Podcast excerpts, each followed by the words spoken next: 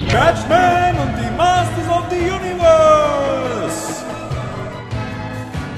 Ich bin Bruce, Playboy aus Gotham und millionenschwerer Erbe des Wayne-Imperiums. Dies ist Alfred, mein treuer Butler. Mein dunkles Schicksal erschloss sich mir, als ich eines Tages am Grab meiner Eltern stand und sagte, beim Tod meiner Eltern, Batman. Ich bin die Nacht!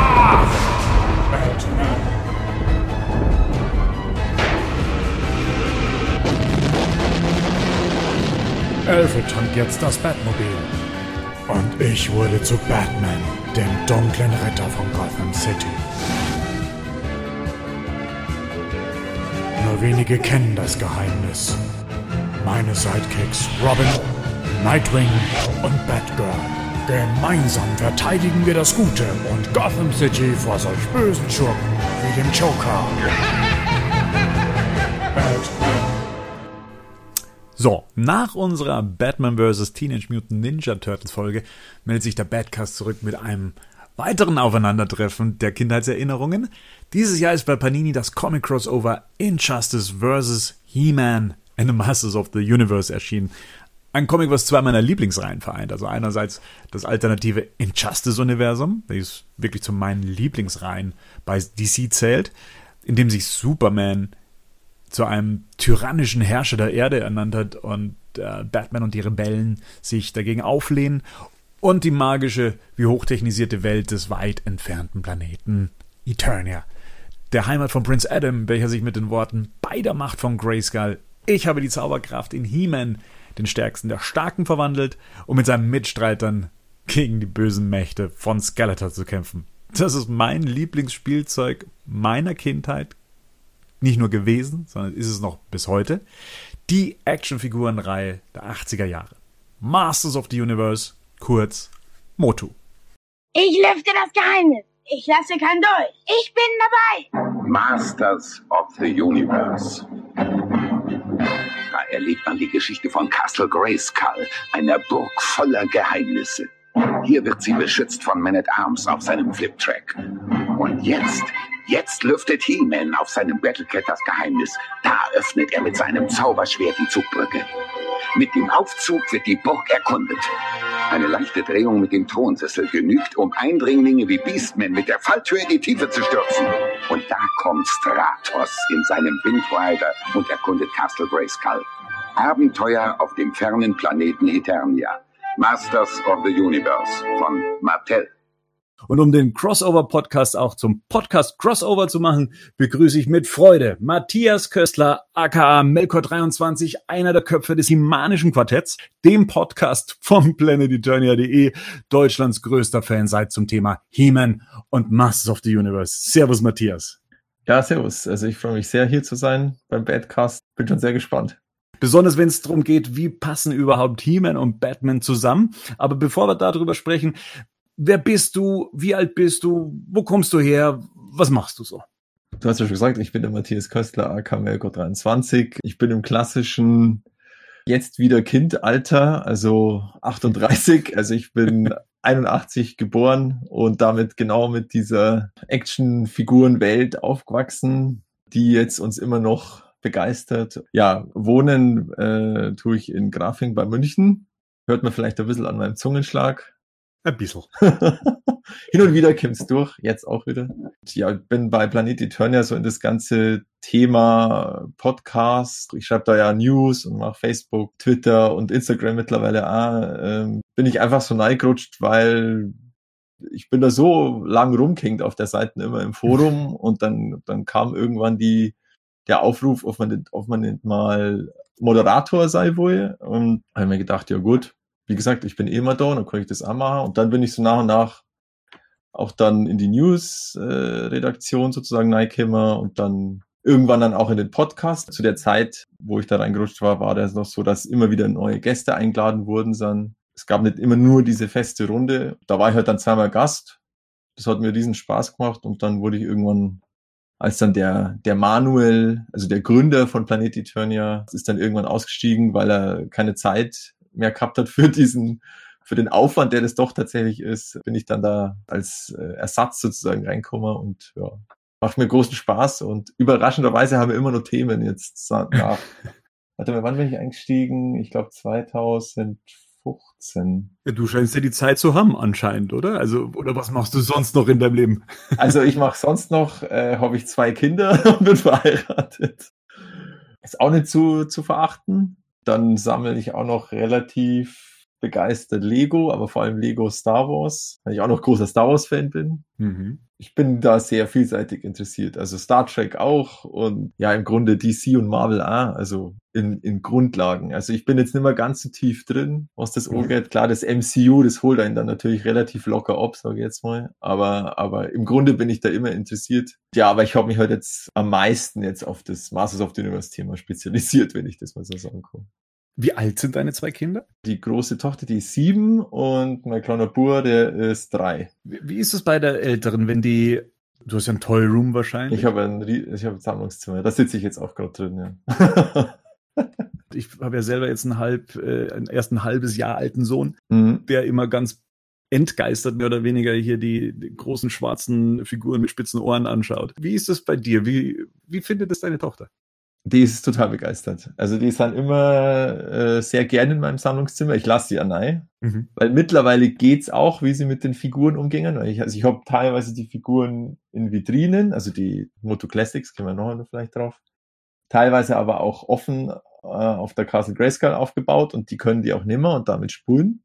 Am Anfang, also wo der, äh, wo mein Sohn nur ein bisschen kleiner war, da war das natürlich etwas kritisch, aber, aber mittlerweile können sie damit umgehen was ist so das Schlimmste, was da passiert? Ist das, werden Packungen aufgerissen? Meine Tochter hat mir bei einer meiner Motu-Statuen mal was abgebrochen, weil sie die sich da den Kopf genauer anschauen wollte und die Köpfe mhm. bei den Sideshow-Statuen sind dann mit so Magneten. Und leider hat sie ihn dann nimmer gescheit draufgesetzt und dann ist er runtergefallen und dann ist was abgebrochen. Aber ich konnte sie da draufkleben, aber da war ich schon leicht angepisst. Deine Tochter ist ja damit eigentlich so in so einem Alter, wo wir damals eben mit solchen Figuren gespielt haben, wie den Masters of the Universe. Meinst du, das ist heutzutage überhaupt noch wiederholbar? Ja, das haben wir auch oft die Diskussion im Humanischen Quartett, ähm, ob das irgendwie nochmal möglich ist, das wirklich als Spielzeug in die Masse zurückzubringen oder in den Massenmarkt. Die Figuren an sich finden sie schon toll, nur die Frage ist, ob du allgemein jetzt Kinder, die nicht so einen Sammlervater haben wie mich, wirklich dazu bringst, über irgendwas, eine Serie, also Cartoon, sich dafür wieder zu interessieren. Hm. Warum die Figuren ja für uns so spannend war, darüber reden wir dann auch ja. noch gleich. Da ist dann die Frage, ob das für heutige Kinder auch noch relevant ist. Ja. Mal abgesehen jetzt von, von He-Man, du hast schon gesagt, Star Wars ist ein Thema für dich, auch Star Trek hier und da. Turtles, also auch was so, so klassische äh, Actionfiguren waren Ende der 80er, Anfang der 90er, war das oder ist das auch noch ein Thema für dich oder gibt es da auch Sachen, wo du sagst, Grenzen, wo du sagst, na, bleibst du mit Mask weg, bleibst du mit Turtles weg? Also Turtles äh, kenne ich natürlich auch da hatten wir auch als Kinder ein paar davor, aber ich bin da nie so richtig Fan geworden von den Turtles. Also darum sammle, sammle ich da auch nichts weil du jetzt Mask angesprochen hast, da hatte ich auch mhm. ziemlich früh als Kind. Äh, leider habe ich da genauso wie meine He-Man Vintage-Figuren relativ viel auf dem Flohmarkt verkauft. Aber grundsätzlich finde ich Mask auch cool. Aber da ist ja auch schon seit ewigen Zeiten eigentlich nichts mehr Neues gekommen. Da muss ich alles aus, aus der Nostalgie speisen sozusagen. Jetzt war ja für mich zum Beispiel He-Man auch so ein Sprungbrett hin zu den Superhelden, also schon alleine von der Erscheinung her, also diese muskulösen Figuren, das Man im Titel. Irgendwie hat die Faszination für solche Superheldenfiguren nicht nachgelassen. Wie ist das denn bei dir? Also für, fürs Superheld im klassischen Sinne, ist da auch ein Herz äh, bei dir in der Brust oder sagst du, ah, na, also das ist jetzt weniger, also Batman oder Marvel oder DC generell. Wie nimmst du das wahr? Also Fan, ja, auch. Also jetzt oh, habe ich ja im Management auch, auch immer wieder gesagt, dass also für mich die Marvel-Filme aus Kinoerlebnissicht gerade irgendwie, also vor allem Endgame, das Nonplusultra war. Also da war ich drin gesessen und habe gemeint, was, was ist denn jetzt los? Ich weiß nicht mehr, wo vorne und hinten ist. Aber ein ähnliches Erlebnis hatte ich tatsächlich äh, 2008 bei Dark Knight. Mhm. Also das war für mich also ein fantastisches Kinoerlebnis. Und da bin ich dann auch damals wieder so ein bisschen so in die Richtung DC wieder zurückgekommen mit dem, mit der Christopher Nolan Trilogie. Aber davor auch schon. Also ich weiß noch, wie ich, wann war Batman Returns? 92? 92, ja. 92.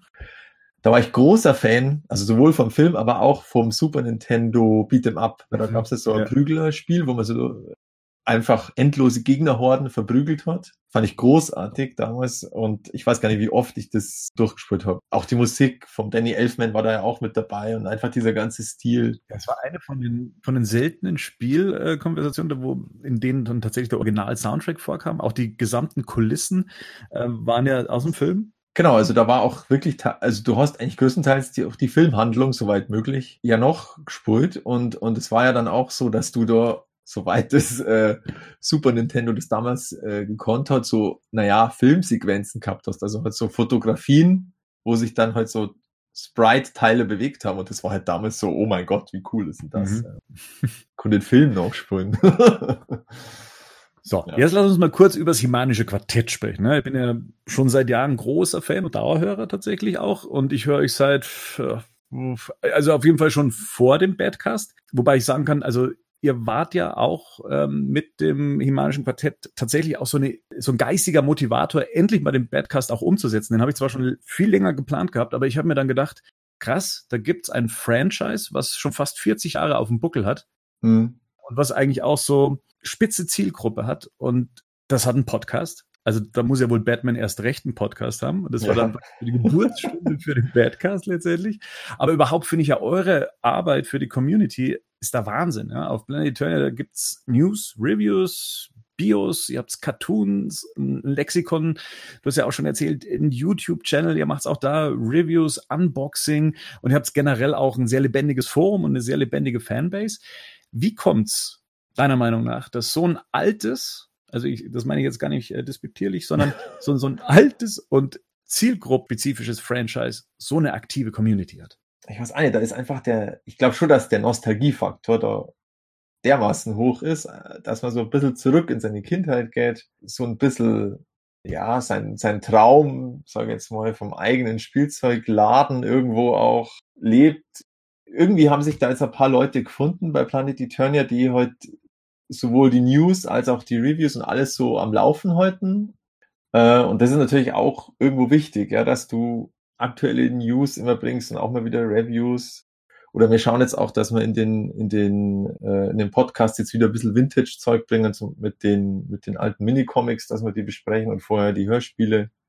Dass man nicht immer nur das neue Zeug sozusagen hat. Das ist schon ein wichtiger Teil, dass das am Laufen gehalten wird. Und ich glaube, das ist einfach jetzt Glück gewesen, dass, dass sich die Leute da gefunden haben. Also, da ist halt die Leidenschaft doch sehr groß. Und, und wahnsinnig wichtig. Jetzt wird sich wahrscheinlich der ein oder andere fragen, was reden die alten Männer da überhaupt? ja, Sie reden von irgendwie obskuren Gestalten, von Hörspielen, von Sachen, die da jetzt anscheinend immer noch äh, veröffentlicht werden. Da müssen wir jetzt mal die Millennial-Frage stellen. Ja, was ist überhaupt Masters of the Universe? Wir nennen es mal kurz Motu. Ich weiß nicht, das ist so ein Begriff. Ich weiß nicht, ob sich der durch eBay eingeschlichen hat, die Abkürzung Motu. kann durchaus sein, ja. Die mag auch Oder nicht Hashtag. jeder. Ja, stimmt, jetzt haben Ähm, viele auch einfach nur Masters oder, Genau. oder He-Maner. Bei mir äh, damals war es tatsächlich, waren es die Masters. Also meine Ja, genau, Oma, die hat, hat die Masters gekauft und äh, mir geschenkt und die Burgen und, und, und so weiter. Das waren so die Begrifflichkeiten, die Mhm. sich damals in den 80er Jahren äh, dann durchgesetzt haben. Und da sind wir dann auch schon mittendrin. So, Matthias, jetzt erklär meinem jungen äh, Millennial-Ich, was ist ein Master of the Universe? Masters of the Universe ist eine Spielzeug, eine Actionfigurenserie von Mattel von 1900, die sie 1982 gestartet haben. Mit acht Figuren, die alle sehr muskulös waren. Das war wichtig im Gegensatz zu den sehr, sehr normal aussehenden Star Wars Figuren von Kenner, die ja damals eigentlich marktbeherrschend waren. Und größer als die, ne? und größer, genau gesagt, waren ein bisschen größer. Sie waren so muskulös und so in Kampfpose und barbarisch. Ja, die hatten eigentlich alle den gleichen Grundkörper und im Grunde alle dasselbe Action-Feature, nämlich äh, eine, eine, eine sch schwingende Hüfte. Also man hat sie an einem Arm zurückgezogen und dann ist er nach vorn gesprungen. Und das hat eingeschlagen wie eine Bombe. Da hatte Mattel seinen äh, Kenner Star Wars Killer, den sie gebraucht haben und ja, war ein Riesenerfolg. Und eben hat dann auch in Deutschland 1983 dann angefangen, wurde auch flankiert von diversen Merchandise, also Comics und eben bei uns Hörspielen und Werbeheften, wo die Figuren in coolen Szenen aufgebaut waren. Und wir waren alle begeistert und plötzlich 1986, nee, 1986 war nur so das der Höhepunkt. Bloß wie immer im Kapitalismus. Wenn man nicht zu viel kriegen kann, dann übertreibt man es und dann hat Mattel es zu Tode geritten und die Spielzeugläden überladen mit Figuren und die haben nicht mehr gewusst, wie sie sie loskriegen sollen und haben sie dann nur noch rabattiert oder überhaupt nicht mehr nachbestellt. Und dann haben die tatsächlich 87 in den USA haben sie dann von heute auf morgen Schluss gemacht, weil der Umsatz eingebrochen ist. 86 war er noch 400 Millionen US-Dollar und 87 waren es dann noch sieben. Hm.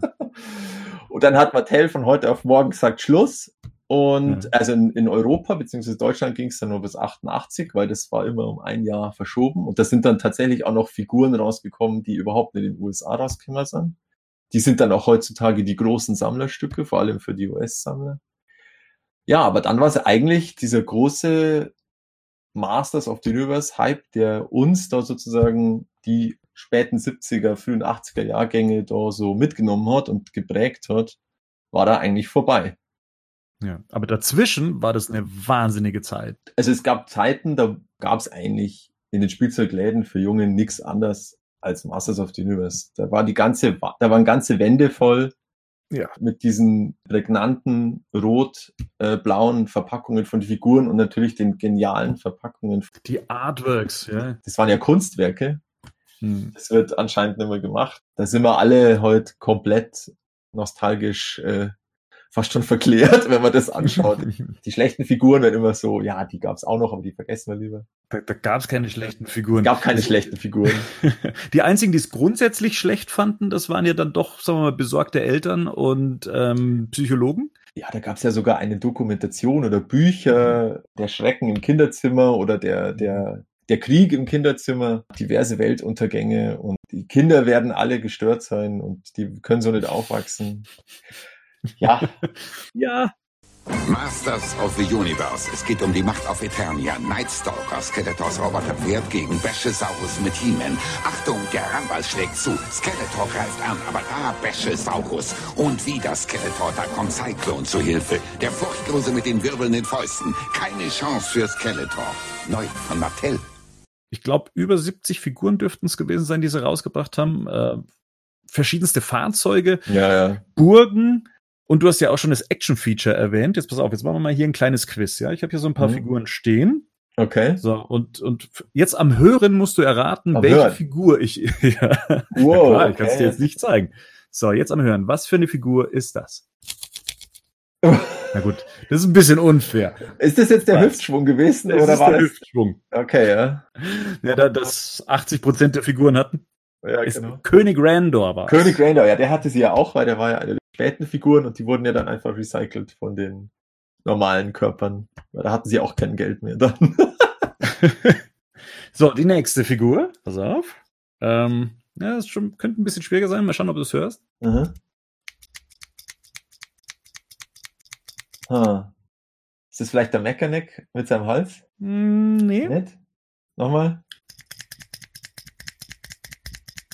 Oder ist es äh, der Arm vom, vom Fisto?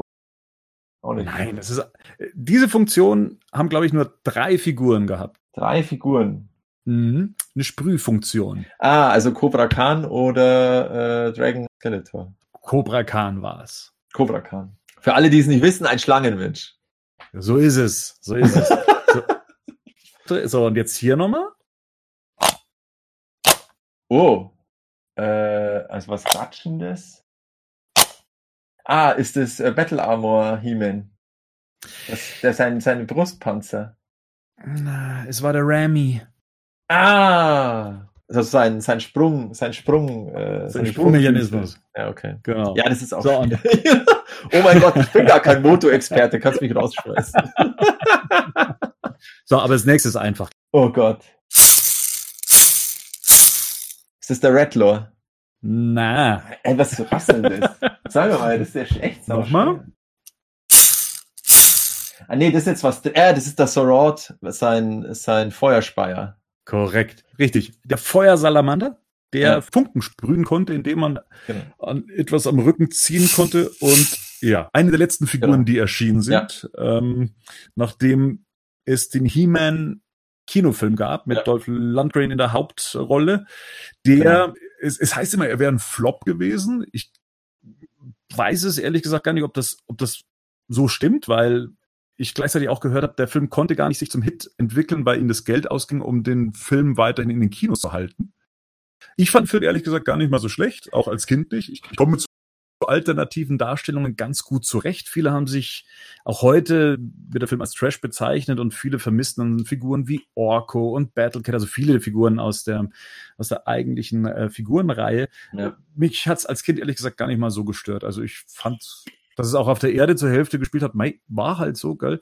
Ähm, aber ich kann den Film gar nicht mal so als Trash-Perle bezeichnen. Ich finde den heute immer noch einen guten, guten Film aus den 80er Jahren mit einem hervorragenden Soundtrack, auch wenn er, Ja, wenn manche sagen, der ist geklaut, aber es klingt halt einfach geil und ich glaube, einen besseren Bösewicht, wie ihn Frank Langella als Skeletor gespielt hat, also wirklich so ein, ein, ein hundertprozentiger Bösewicht. Ne? ja, ähm, hat man selten nochmal auf, auf, auf der Leinwand gesehen und er hat das mit einer Leidenschaft gespielt und ich, das, das rechne ich dem Film so hoch an, dass ich da über, über all seine Fehler hinwegsehe. Also bei mir hat Ja. er tatsächlich einen recht hohen Stellenwert, auch immer noch. ja, also mir gefällt er auch gut, aber natürlich auch aus Moto-Sicht. Ich war nicht im Kino damals. Äh, ich weiß nur, dass man halt dann im Fernsehen gesehen hat und dann halt mal aufgenommen hat und so, aber dass ich da jetzt groß, oh mein Gott, ist das furchtbar, das weiß ich, weiß ich nicht mehr. Und heutzutage lebt er halt auch noch einfach von, von der Nostalgie irgendwo und äh, ich kann mir den heute auch noch anschauen. Und wir schauen, der ist ja auch fester Bestandteil von der, von der Grayscale Con, von der eigentlich jährlichen Fan-Convention für Masters of the Universe.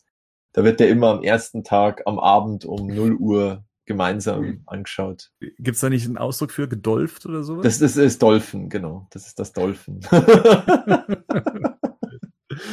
so, jetzt haben wir das Pferd auch ein bisschen von hinten auf äh, ja. Also eigentlich ist es ja so, oder war man damals ja auch auf der Suche nach einer Art von Filmlizenz, ähm, die man in den Markt spielen konnte, weil das ja damals auch die Möglichkeit war, Figuren an den Mann zu bringen. So war der Mhm. große Vorteil von Star Wars eben, es gibt einen Film und dazu kann man Figuren äh, ranbringen.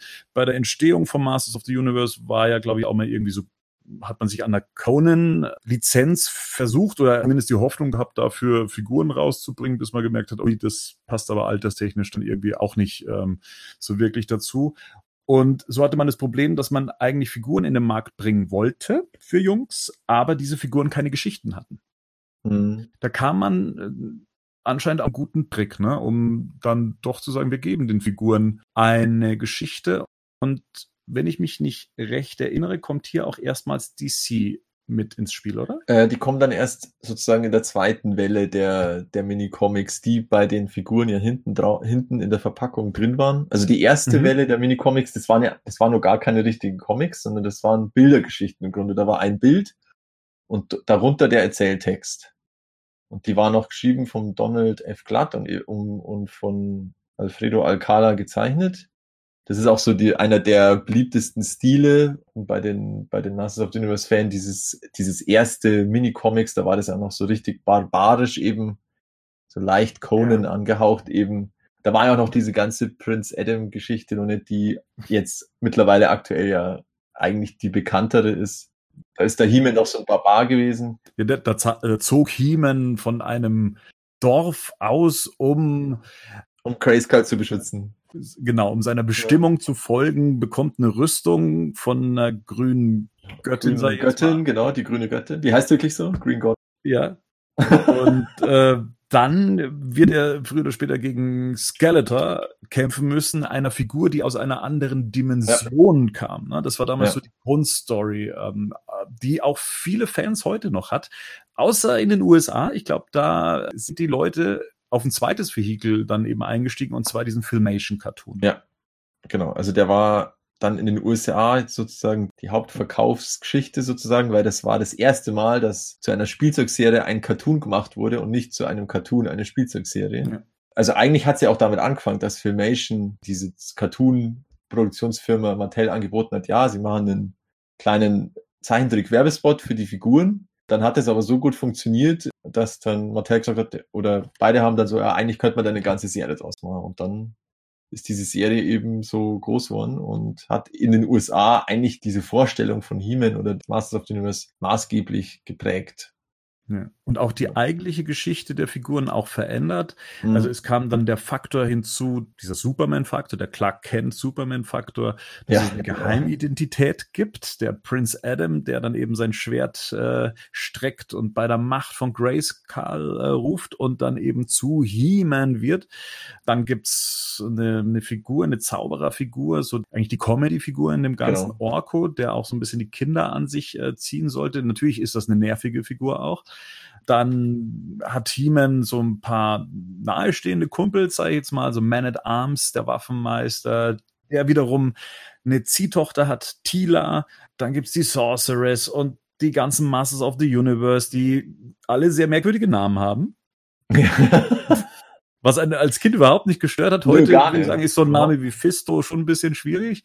Ja, aber damals war das noch vollkommen unverfänglich. Was gibt's für Namen? Ähm, wir haben ja Many Faces zum Beispiel. Oh ja, oder, cool. Also der mit vielen Gesichtern logischerweise. Dann Buzz Off. Stratus fast noch ähm, harmlos für den Herr der Lüfte. Oder Buzz Off ist der ist der Wespenmann summt weg.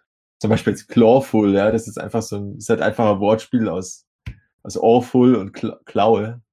Also die schlimme ja. Klaue. Oder, oder Evelyn, ja, ist ja auch so sehr bekannt. Das sind halt einfach, ja, so lautmalerische Namen einfach, ja, die fast aus deutscher Sicht irgendwie besser funktionieren, ja, weil du, weil du im Grunde gar nicht weißt, was es wirklich, genau. was es eigentlich so blöd ist, aber. Auch das Figurendesign letztendlich am Anfang war das, wie gesagt, so eine barbarische Welt mhm. technischer Überhöhung, nenne ich es jetzt mal so ein bisschen Star Wars trifft Herr der Ringe, würde ich es heute vielleicht nennen. Und es wurde aber dann mit der Zeit immer so ein bisschen abgefahren. Ne? Also da kamen dann Elefantenmenschen ja, dazu und ja, sie haben sich dann halt einfach so bedient, so der, der klassischen, äh, ja, Klaviatur, so jetzt mal eben so, so Tiermenschen haben sie so abgegrast, dann halt Roboter, ja, Pflanzenwesen, Felsenwesen, ja, so diese ganzen bestimmte Dinge, die es halt gibt, aber dann als, als Figur, die dann diese Eigenschaft hat, die eigentlich dieses Ding hat, ja, oder dieses, ja. dieses Tier oder, oder äh, einer, der sich, der größer wird. Ja, das ist jetzt auch nicht so spektakulär. Also der Extender zum Beispiel, der wird halt größer, ja, mein Gott. Aber trotzdem, ja. Auch ein Action-Feature. Ja, super. Too bad. Genau, also der hat da zwei Köpfe. Man merkt schon, es ist ein großes Universum. Auch. Ja, ja. Also sie haben dann auch ja äh, wirklich sich Sachen da auch dazu erdacht, ja, wie sich das wie sich das eben begründet, warum das so ist. Und da waren eben, wie wir vorhin gesagt haben, diese Mini-Comics hilfreich, aber eben auch der Filmation-Cartoon der den Kindern dann äh, oder äh, da so eine Art Anleitung gegeben hat. Und da war eben auch, also DC eben mit der zweiten Mini-Comic-Welle äh, beteiligt, weil die haben die nämlich äh, produziert. Bei Filmation selber waren ja auch Leute tätig, die dann auch später für die Batman Animated Series ähm, zuständig waren. Mhm. Ähm, Bruce Tim, der hat äh, die Hintergrundzeichnungen äh, teilweise gemacht. Oder eben Paul Dini. Mhm. Ähm, Paul Dini hat sich sowieso im Namen gemacht, eben selbst Zeichentrickfolgen so einen Mehrwert zu geben, also mhm. sie auch charakterlich gut aufzuladen. Und das hat sich dann bei der Animated Series von Batman dann ähm, tatsächlich ähm, ganz groß gezeigt, inklusive Auszeichnungen und all dem, was er dann eben gewonnen hat, eben für seine Stories. Aber da waren eben auch die Anfänge, eben auch schon bei, bei Masters of the Universe. Und ich glaube sogar Bruce Tim hat auch Zeichnungen für die Minicomics dann auch ähm, vorgenommen. Ich kann mich zumindest an seinem Stil gut erinnern. Es gibt dieses eine äh, Heft, was der, das ist so eine Art Hörbuch, was einem Grizzler-Set oder so beilag. Irgendwie so eine. Ah ja, das ist ein Read-Along. Ja, genau, richtig. Man hat einen, äh, so ein Bilderbuch quasi und äh, war auch noch eine Hörspielkassette oder Schallplatte, ich weiß es nicht mehr. Ähm, also glaube ich, die ist nur in den USA rausgekommen und dann wurde der Text halt vorgelesen. Und in Deutschland waren natürlich Hörspiele ja. Das Ding schlechthin. Das hat, glaube ich, uns Deutsche, was, was Masters of the Universe angeht, mit am meisten geprägt. Ähm, weil der Cartoon kam damals erst etwas später raus oder war vorher nur auf VHS ähm, zu mhm, haben. Genau. Und äh, die Hörspiele waren halt die Unterhaltung vorm kurz ins, ins Bett gehen ähm, oder halt eben beim Spielen selber in einer ausgezeichnet produzierten Qualität, ähm, was äh, so das gesamte Drumherum angeht. Ähm, also ich äh, habe die Hörspiele geliebt. Weiß nicht, ob ich alle hatte, aber ich äh, jedes Mal, wenn ich irgendwie beim Einkaufen mit der Oma war und ähm, mir dann eins aussuchen durfte, ähm, ja. da, da ging mir das Herz auf. Ja, also die kann man heute immer noch anhören bis ein, zwei, aber da kann man sich halt durch, durchringen. aber die haben wir ja auch in unserem Podcast durchgesprochen, wirklich von vorn ja. bis hinten. Und ja, die sind einfach, also da kann man wirklich mal cool sagen. Also die haben einfach äh, so einen hohen Wert, sage ich jetzt mal, im, im deutschen Master of the Universe Fandom. Ja, die haben das so beeinflusst, die Vorstellung von den, von den Charakteren. Ja, der Skeletor, der, der, die Peter Passetti Stimme ist für viele großartig. Äh, einfach, das ist die Skeletor Stimme. Ja. Ja, Karl Walter Dies, das war der Man at Arms, der, das ist ja so ein bisschen leicht anders angesetzt als der, als der Filmation Man at Arms ja, also die Hörspiele sind einfach grandios. Die kann ich halt auch immer, ich kann die immer nur anhören. Ja, mitsprechen konnte ich es nicht ganz, aber, aber so allein die, die Musik ist einfach der Musik, ja. Also, das ist einfach genial. In den USA hat man es ähm, auch nochmal auf einem anderen Weg versucht, auch die äh, Figuren zu vermarkten, indem man auch wie gesagt, DC mit reingebracht hat und die haben sie mal mit einem Superman-Crossover probiert. Mhm. Ähm, es gab da so eine Reihe an Superman präsentiert rein, glaube ich, ähm, in denen Superman so einige Crossover äh, absolviert hat und da war eben, gab es eben auch ein Superman und die Masters of the Universe äh, Crossover. Mhm. Ich weiß nicht, ob das seinerzeit auch in Deutschland erschienen ist. Es ist mal als Nachdruck dann in einem von Panini Comics veröffentlichten das DC-Universum äh, versus Masters of the Universe erschienen. Ähm, und in dem wird dann Superman von Skeletor gezwungen, gegen äh, He-Man anzutreten. Und da merkt man auch ja. in dem Comic selber, das ist noch nicht so der ausdefinierte Prince Adam, der ausdefinierte He-Man. Es ist alles nur so ein bisschen. Genau, es ist alles nur so ein bisschen am Anfang oder anders. Ja. Ja, ich glaube, da muss ja auch der Prince Adam, äh, der reckt noch nicht sein Schwert in die Luft, sondern er muss, glaube ich, zur Sorceress laufen und die verwandelt ihn dann. Das sind lauter so Dinge, die halt noch nicht so ja, festgelegt sind. Weil so einen richtigen einheitlichen Kanon oder sowas hatte der Masters of the Universe im Grunde nie. Auch bei den Hörspielen war es ja genauso. Da sind ja auch Dinge passiert oder, oder Figuren haben Dinge getan oder waren Teile von Fraktionen, die, das hat überhaupt nicht zusammengepasst mit anderen Dingen, aber so war es halt. Das hat ja auch keinen gestört. Du hast ja vorher gesagt, dass äh, der Erfolg vom Masters of the Universe von der, von der Figurenreihe in den USA dann abrupt abgebrochen ist. In Deutschland war davon kaum was zu merken, weil es dann gleich einen Übergang gab zum genau. nächsten Versuch, äh, Masters of the Universe, beziehungsweise He-Man nochmal genau. den äh, jungen Volk schmackhaft zu machen. Der böse Skeletor zieht jeden in seinen Bann. Jetzt seid ihr mein, Erdlinge.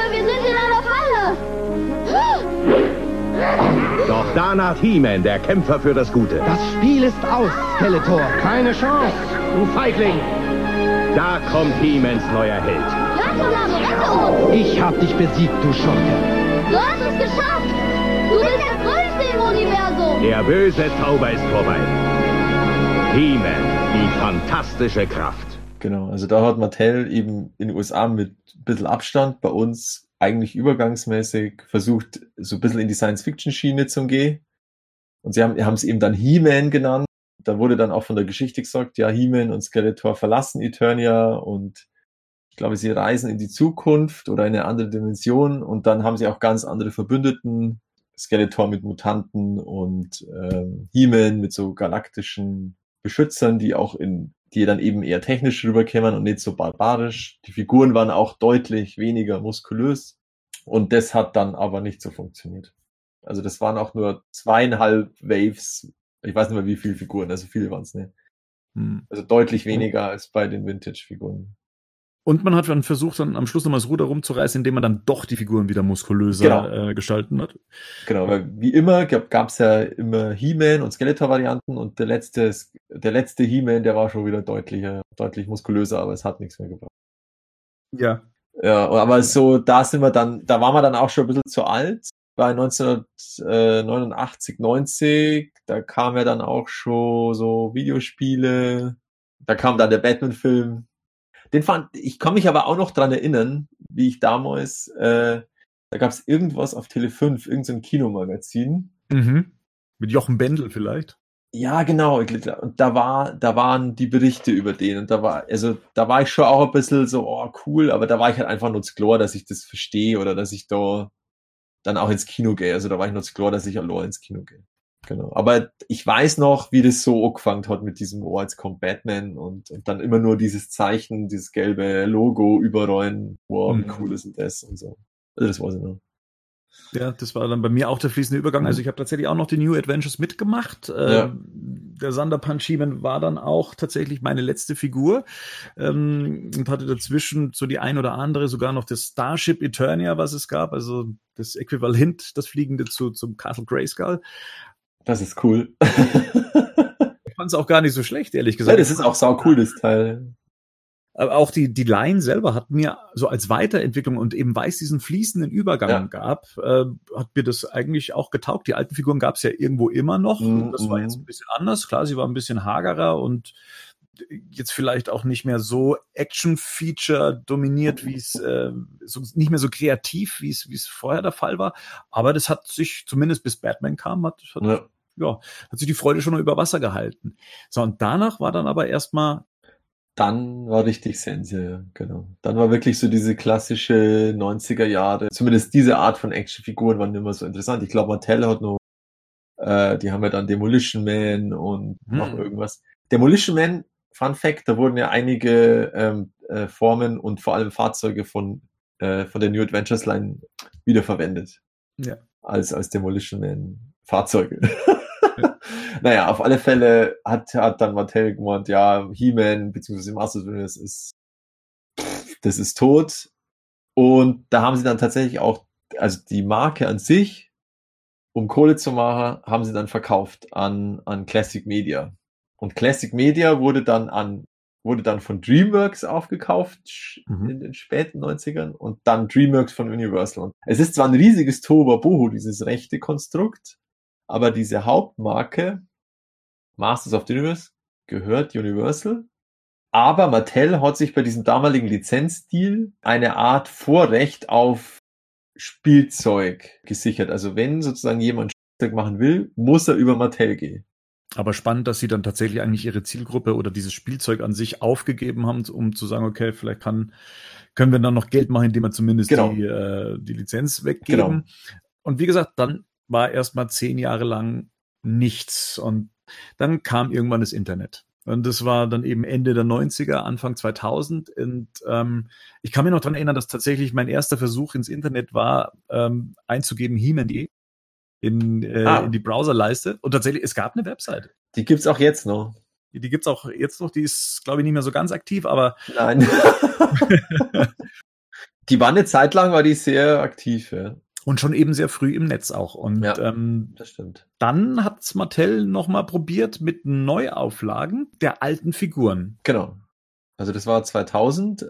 Da haben sie dann wahrscheinlich, um so zu testen, ob noch oder wieder Interesse da ist, vielleicht eben schon bei einer ersten Sammler- oder Erwachsenengeneration, äh, haben sie die alten Figuren neu produziert oder ein Teil davon aber es schon sehr eben auf Sammler. Also zwar auf der Originalverpackung, aber nochmal in so einer extra schwarzen, edlen Umverpackung. Mhm.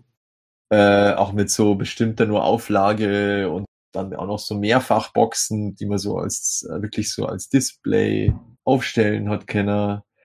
Und da gibt's ja auch diverse Geschichten, äh, weil eben Mattel damals äh, 87, 88 das Ganze von heute auf morgen dicht gemacht hat oder beendet hat, haben sie auch ihre ganzen Gussformen dann weggeschmissen, weil die keiner mehr gebraucht hat.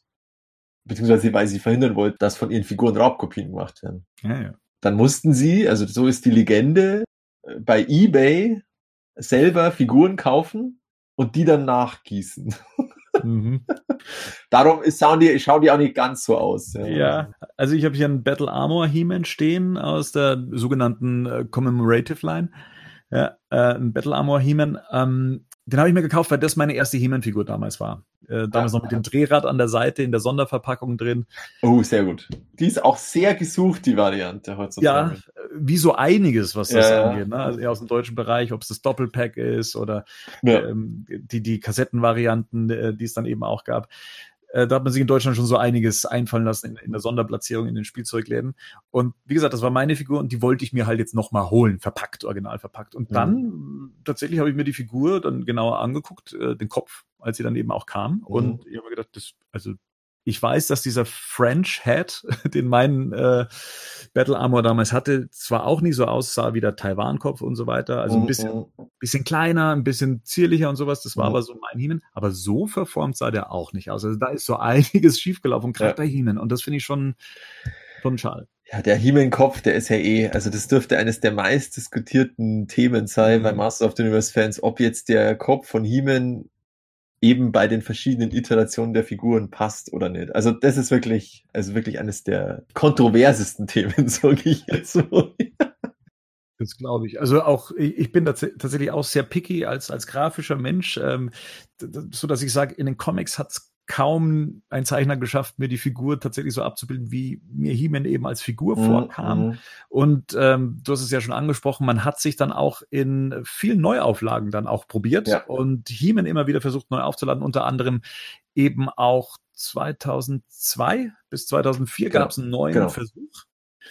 Äh, eigentlich eins zu eins wollte man den Erfolg wiederholen, indem ja. man einen neuen Cartoon wiederbelebt hat und eben äh, Figuren für ich sag mal, Zielgruppe Kinder auf den Markt geworfen. Eigentlich schon, ja. Aber es war, also es war wirklich eine, eine, ein riesen Markteintritt von Mattel, den sie da gemacht haben, wirklich mit riesen Werbeaktionen und eben Cartoon, der auch mittlerweile, also von jedem als gut befunden wird, weil er einfach mhm. gut produziert ist, bei dem jeder bedauert, dass er nicht weitergegangen ist, weil er dann ja logischerweise mit Ende der Toyline auch abgesetzt wurde. Es sind modernisierte Figuren gewesen, bisschen schlanker, eben Anime, bisschen athletischer, aber es war wohl auch schon so ein bisschen gedacht, okay, es könnte ja sein, dass die ersten Kinder der 80er Jahre schon ihre eigenen Kinder haben und dieses äh, Thema an ihre eigenen Kinder weitergeben, aber es war schlicht und ergreifend wohl zu früh.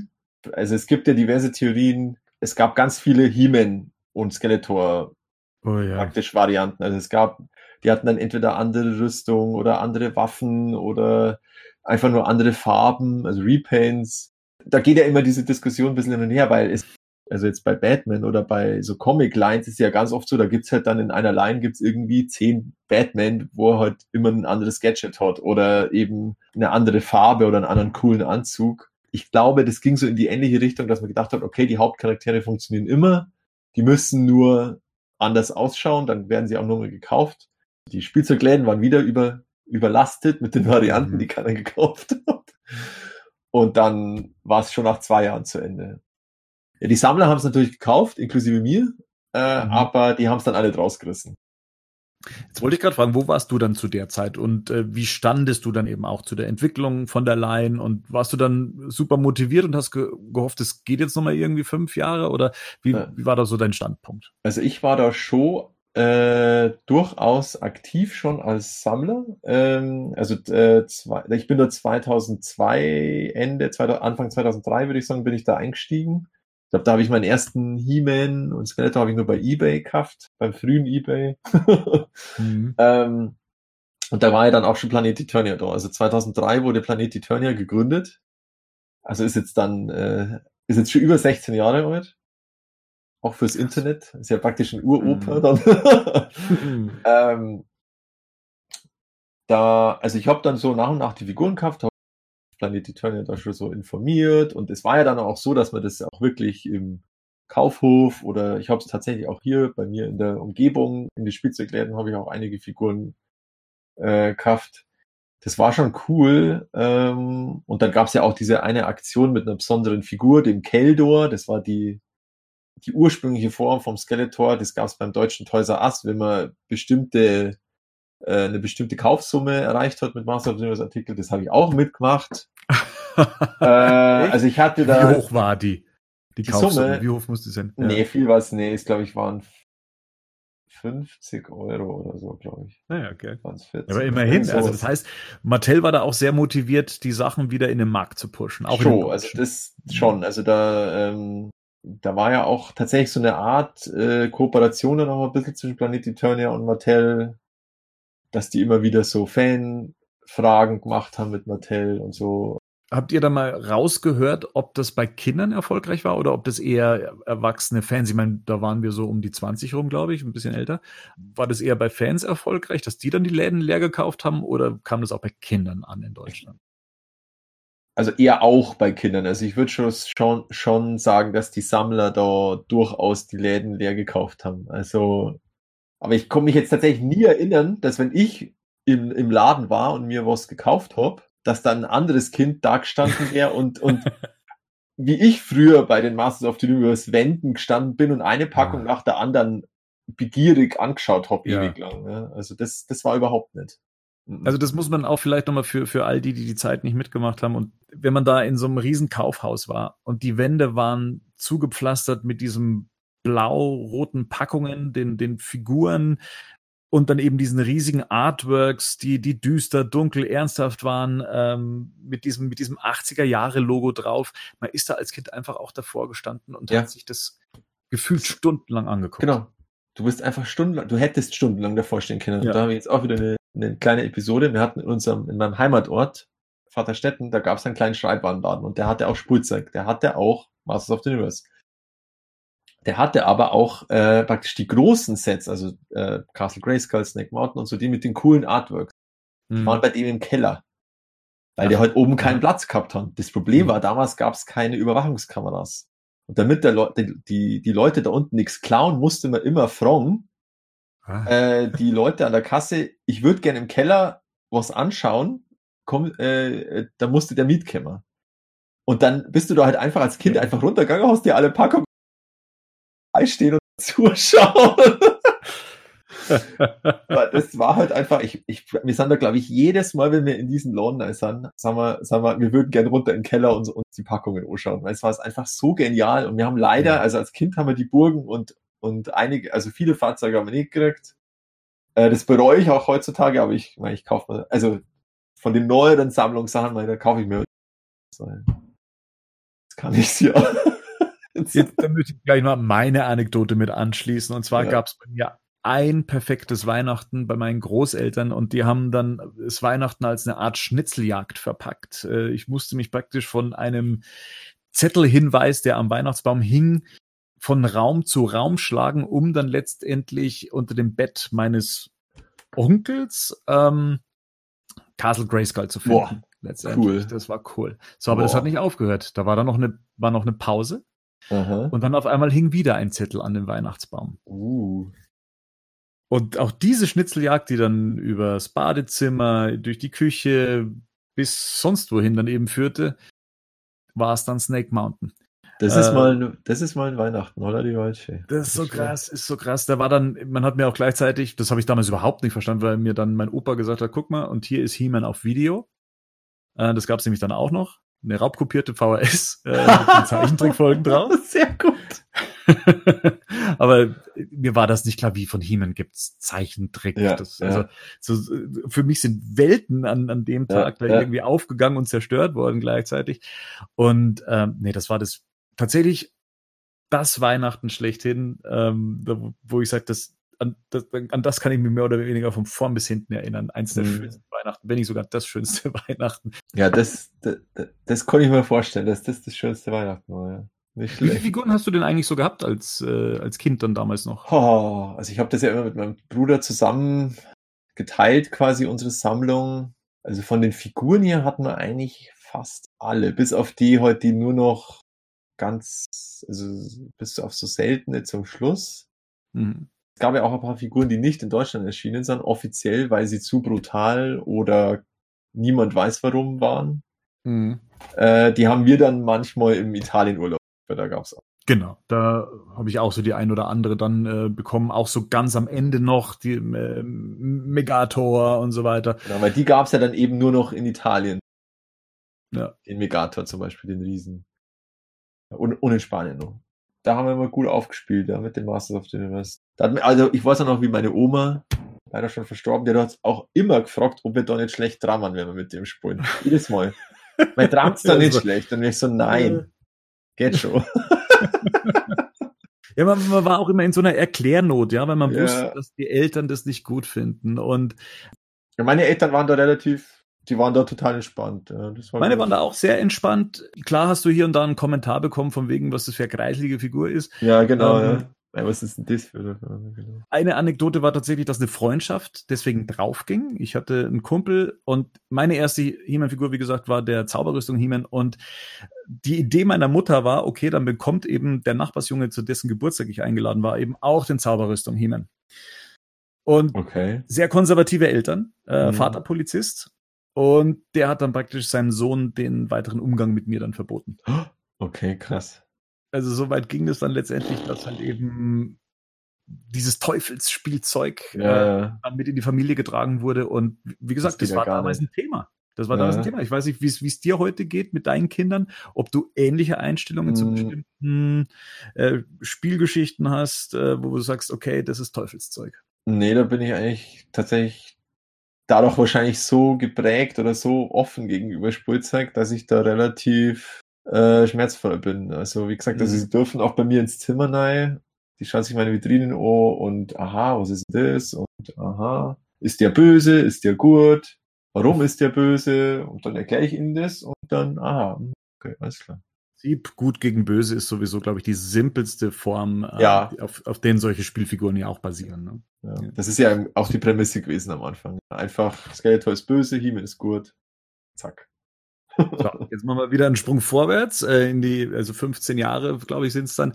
Ähm, wie gesagt, die, die Toyline, die man nochmal versucht hat, auf den Markt zu spülen, Mhm. äh, begrenzt erfolgreich. Mhm. Ähm, es gab dann noch die sogenannten Stactions, also das heißt, Mhm. man hat noch Figuren rausgebracht in Statuenform. Genau.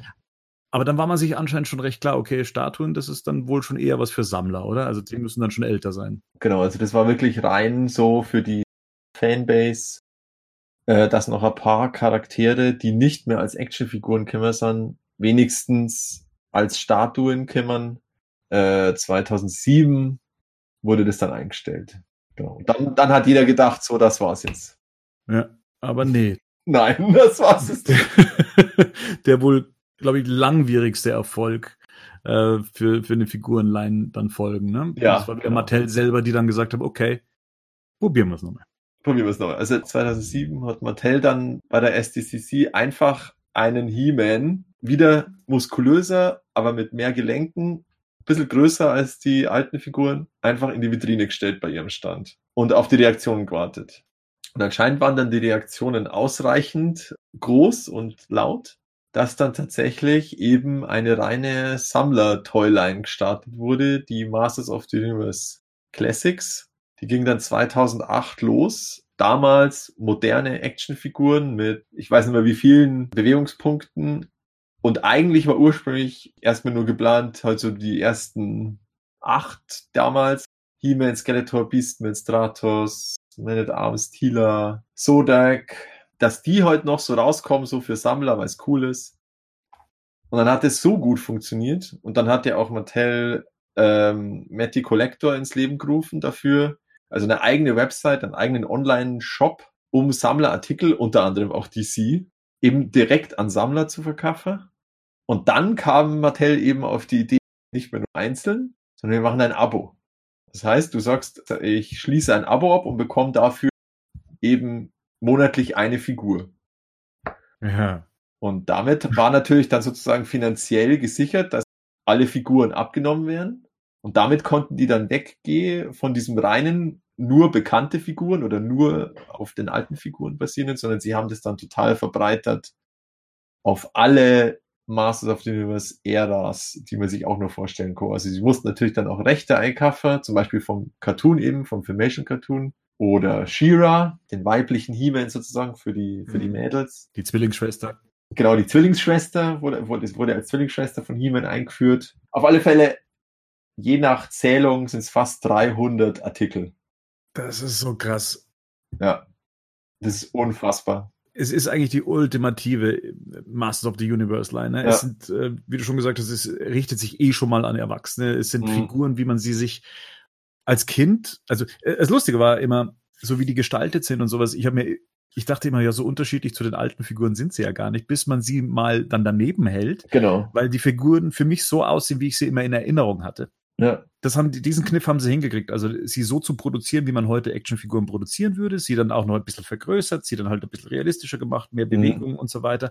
Und dann auch noch eine Geschichte drumrum gesponnen, die auch teilweise hinterfragt wird im Fandom, ob das auch wirklich so gekonnt war, ähm, Sachen da reinzuschieben und äh, umzubiegen und noch alles versuchen, so logisch zu erklären, wie es nur geht. Für welche Toylines macht man sowas heute noch? Ne? Ja. Dass man sich tatsächlich so Gedanken macht äh, und sie in der vollen Breite, ich meine, das ist ja ein, diese gesamte Line ist eine, ein, ein, ein, ein Liebesgedicht an das, was, was Masters of the Universe in den, in den 80er Jahren versucht hat äh, zu sein. Ja. Die ganzen ja. Geschichten, die ganzen Entwürfe, die ganzen Origin-Stories, die es gab, alles hat man hier versucht unterzubringen. Und wie du schon gesagt hast, in einem Abo-System auch in das auch ich geraten bin. Ähm, natürlich auch so ein bisschen das Problem hatte, dass man Figuren bekommen hat, die man jetzt nicht so geil fand, weil man. Genau, aber das war halt der Kniff, gell, dass dann halt selbst die Ladenhüter in Anführungsstrichen heute dann verkauft wurden. Ja. Richtig. Und jetzt ist mein Regal voll mit mhm. all diesen Figuren und ähm, ist einfach nur geil. Und naja, ich glaube, mehr oder weniger bis heute hat die Line ja auch noch gehalten, dass da äh, Figuren weiter produziert wurden. Mattel hat ja irgendwann mal gesagt, so aus, stopp, vorbei. Genau. Ka verkaufen die Lizenz jetzt mal weiter an Super 7. Genau. Also die haben halt sich so spezialisiert, sage ich jetzt mal, auf wirklich totale Nische, mhm. Nischensammlerbereiche, also weil sie sich eben auch, also und haben dann eben diese Reaction-Figuren, das sind sozusagen auch von allen möglichen Marken oder jetzt haben sie, glaube ich, mittlerweile sogar also Baseballspieler und so, die einfach immer in dem Stil von den alten Kenner Star Wars Figuren sind. Auch so Nischen, da haben sie sich halt so äh, irgendwo spezialisiert und plötzlich hatten sie halt die Masters of the Universe Lizenz und auch die Classics Lizenz und dann, äh, da hat man schon gemerkt, am Anfang waren sie da etwas überfordert, sage ich jetzt mal, mit mm. dem Fandom, das dann doch anders drauf war als ihre normalen Kunden. Mhm. Aber dann kommen plötzlich die Master of the Universe Fans und regen sich darüber auf, dass die Figuren zu sehr glänzen oder dass sie irgendwie, dass da der eine Kopf sich nicht bewegt und lauter so Dinge, was natürlich berechtigt ist bei 50, 60 Euro.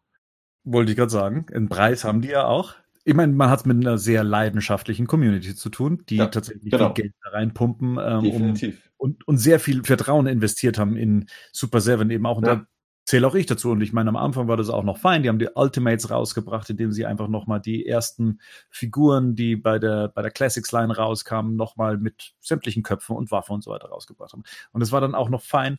Aber dann, es, es wurde alles so zäh. Die Qualität ja. von Köpfen, die sich nicht haben äh, abziehen oder nicht bewegen lassen oder äh, dass man Angst hatte, dass Füße abbrechen und so weiter. Und das ist halt bei solchen hoch preisigen Artikeln tatsächlich ein großes Ärgernis. Ja. Und dass dann Brian Flynn, der ja bei Super Seven da immer auch dann eben versucht mit zu kommunizieren, ich nenne es mal so. Ja. und da dann auch, sagen wir mal, sichtlich äh, angenervt von, von manchem Feedback ist, gerade weil, das muss man dazu sagen, ne? also wir sprechen zwar von einem amerikanischen Produkt, aber was eben auch im Ausland äh, Fans hat, also die Leute mussten sich die Sachen teuer importieren, weil die kriegst du ja nicht mehr in äh, hiesigen äh, Läden, also wie Toys R Us, genau, genau gesehen, so. dass es Toys R Us nicht mehr gibt, aber ja. du musstest das für sehr teure Versandkosten ja. und sehr lange Zeit, die es braucht, bis es bei dir ist, importieren. Da ist es nicht wie, wie Brian Flynn es gerne mal sagt, ja, mein Gott, dann regt euch nicht so auf und schickt es zurück. Ja, dann kriegt so euch ein neues. Das ist nie. Und ähm, da hat man sich, glaube ich, schon so ein bisschen überhoben. Aber sie haben das Ganze am Leben gehalten und hatten dann auch eine ganz brillante Idee eigentlich, und zwar dann zu sagen, okay, wir setzen Figuren um, die damals geplant waren, in den 80er Jahren, auch im Stil der Figuren der 80er Jahre. Und da keimte die Hoffnung auf, cool, da kommt jetzt eine richtig coole, adäquate ähm, 80er Jahre Toyline raus. Ähm, ich setze praktisch meine Kindheit fort. Ja, ja da, nur lief das nicht so, wie sie sich erwartet hatten, auch was die Lizenz anging, so dass letztendlich so eine Film Filmation-Line draus wurde. Also man hat dann sämtliche Figuren, die im Zeichentrick oder äh, vorkamen, oder beziehungsweise Figuren, die im, Im Zeichentrick vorkamen, im Stil ja. versucht umzusetzen. Das ist ein netter Gag gewesen, aber man hat dann immer gemerkt, mit jeder weiteren Ankündigung, okay, es kommen nur noch Figuren, die mhm mhm. versuchen, den Filmation-Look zu, zu imitieren. Ja. Und ja, im deutschen Bereich, glaube ich, eh so eine kritische Sache, aber die, die Ursprungsidee, eben Figuren, die damals geplant waren, rauszubringen, war halt einfach stärker und das waren letztendlich, waren das nur zwei. die, Ja, die wir bekommen genau. haben. Hero und Eldor.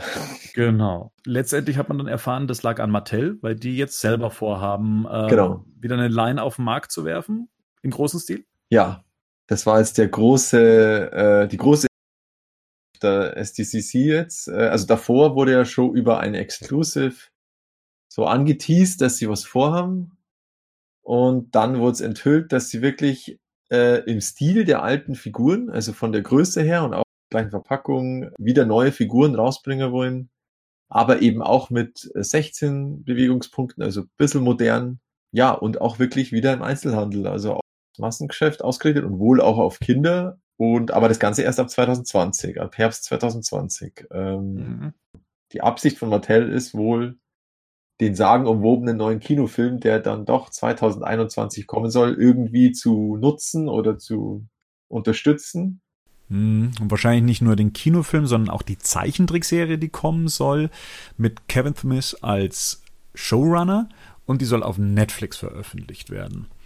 Und daran merkt man ja jetzt, allein an dem, was wir jetzt äh, hier, glaube ich, schon seit über einer Stunde besprechen, warum ihr auch immer noch genug Spre Gesprächsstoff bei ähm, beim Himänischen Quartett habt, weil es einfach nicht totzukriegen ist oder auch nicht langweilig wird. Und das sind ja jetzt nicht nur irgendwie auch die großen Sachen, die rauskommen, sondern man hat ja dann, man hat Statuen, also Ja. teure Statuen äh, auf den Markt geworfen, Mega Constructs äh, Figuren gibt's. Ja, das, das wollte ich unbedingt sagen. Das finde ich so faszinierend auch bei Masters of the Universe, dass das im Grunde seit 40 Jahren ist es eigentlich zu 80 Prozent oder zu 90 Prozent ist es Nostalgie getrieben von der ursprünglichen Fanbase, sag ich jetzt mal. Ja.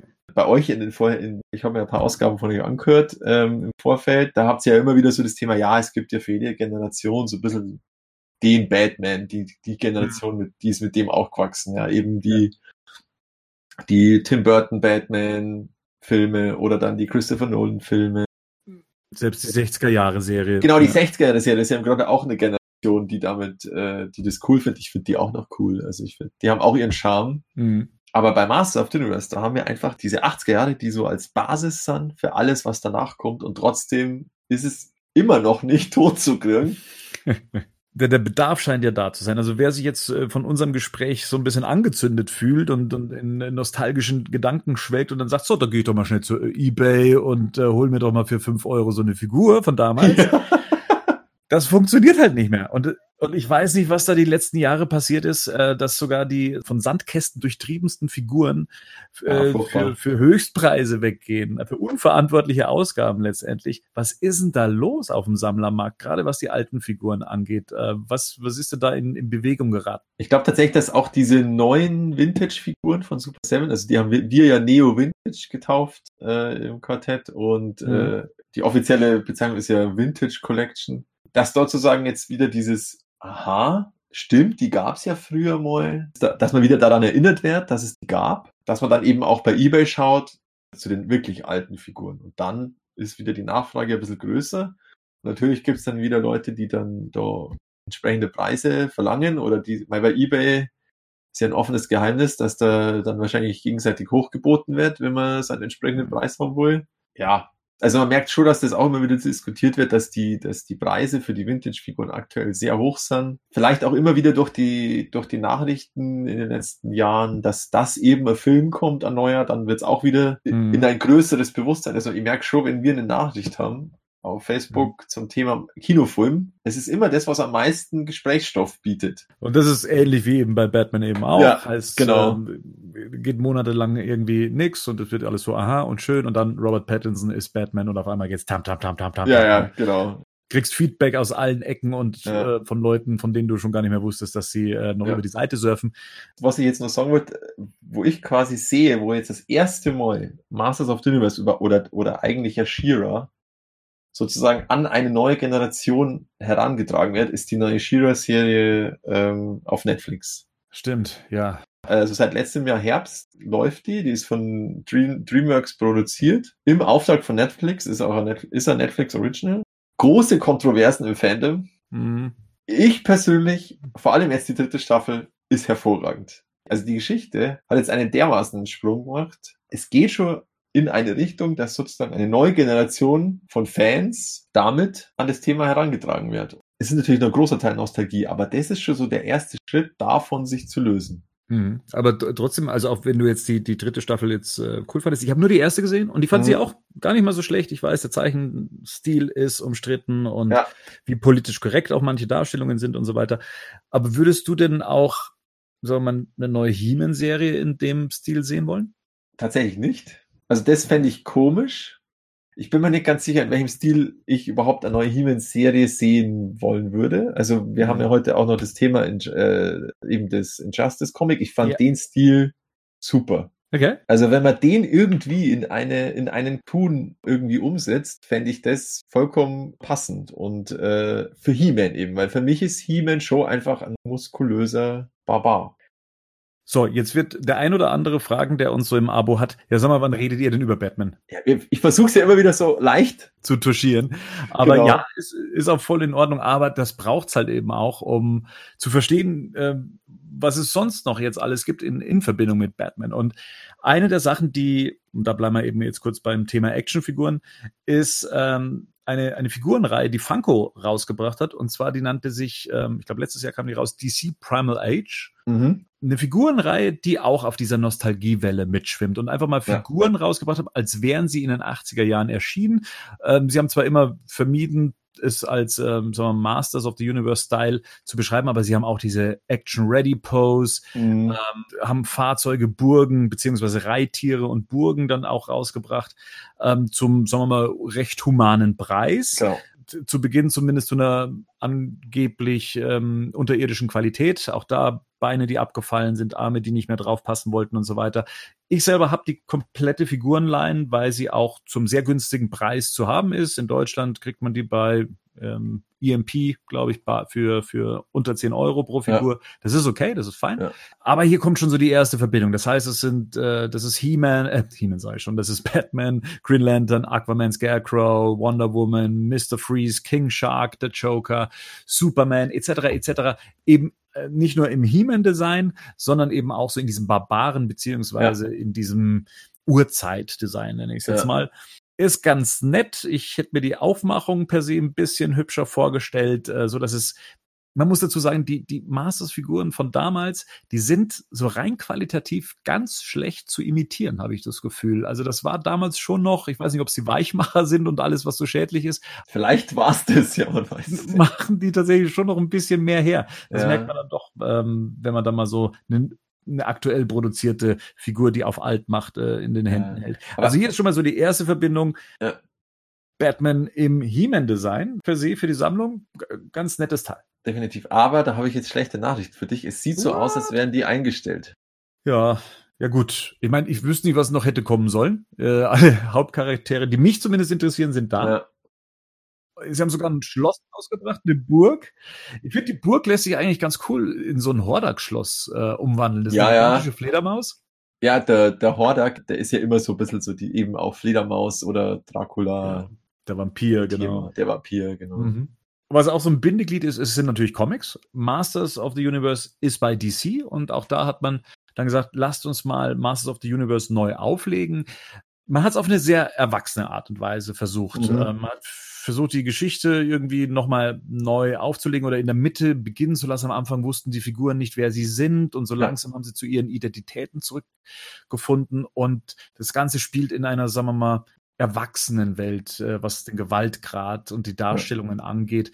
Das gefällt nicht jedem, habe ich so das Gefühl. Für mich selber, ich bin da mitgewachsen, also von dem her, mir haben die Comics größtenteils schon sehr gut gefallen, aber der Mann, manch einer sagt, nee, He-Man ist für mich kein blutrünstiges Franchise und das möchte ich eigentlich gar nicht sehen. Wie ist denn da deine Meinung zu? Ich bin da immer sehr offen, wenn so Masters of the Universe fängt. Ich fand, ich fand die nicht so schlecht, diese ersten DC-Comics von 2012. Das war so eine sechser Miniserie.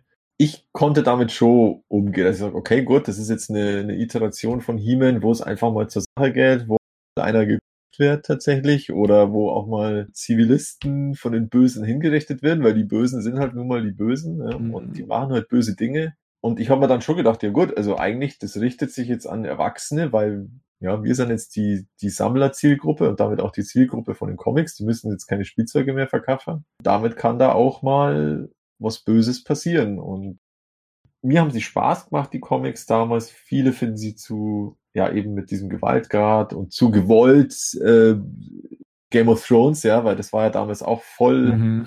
voll modern, dass du einfach ein, dass der Gewaltgrad einfach mal gedoppelt wird, weil Game of Thrones das auch macht und weil da auch die Köpfe fliegen und die, die Leute gehäutet werden und was auch immer. Nein. Ich, wie gesagt, es ist Masters of the Universe. Da bin ich immer. Gib, gib mir alles, was Masters of the Universe ist. Ich finde sowas immer spannend. Ich bin ja auch großer Elseworld-Fan, äh, wenn es im DC-Bereich Äh, eben alternative Geschichten erzählt werden. Was Ja. wäre, wenn?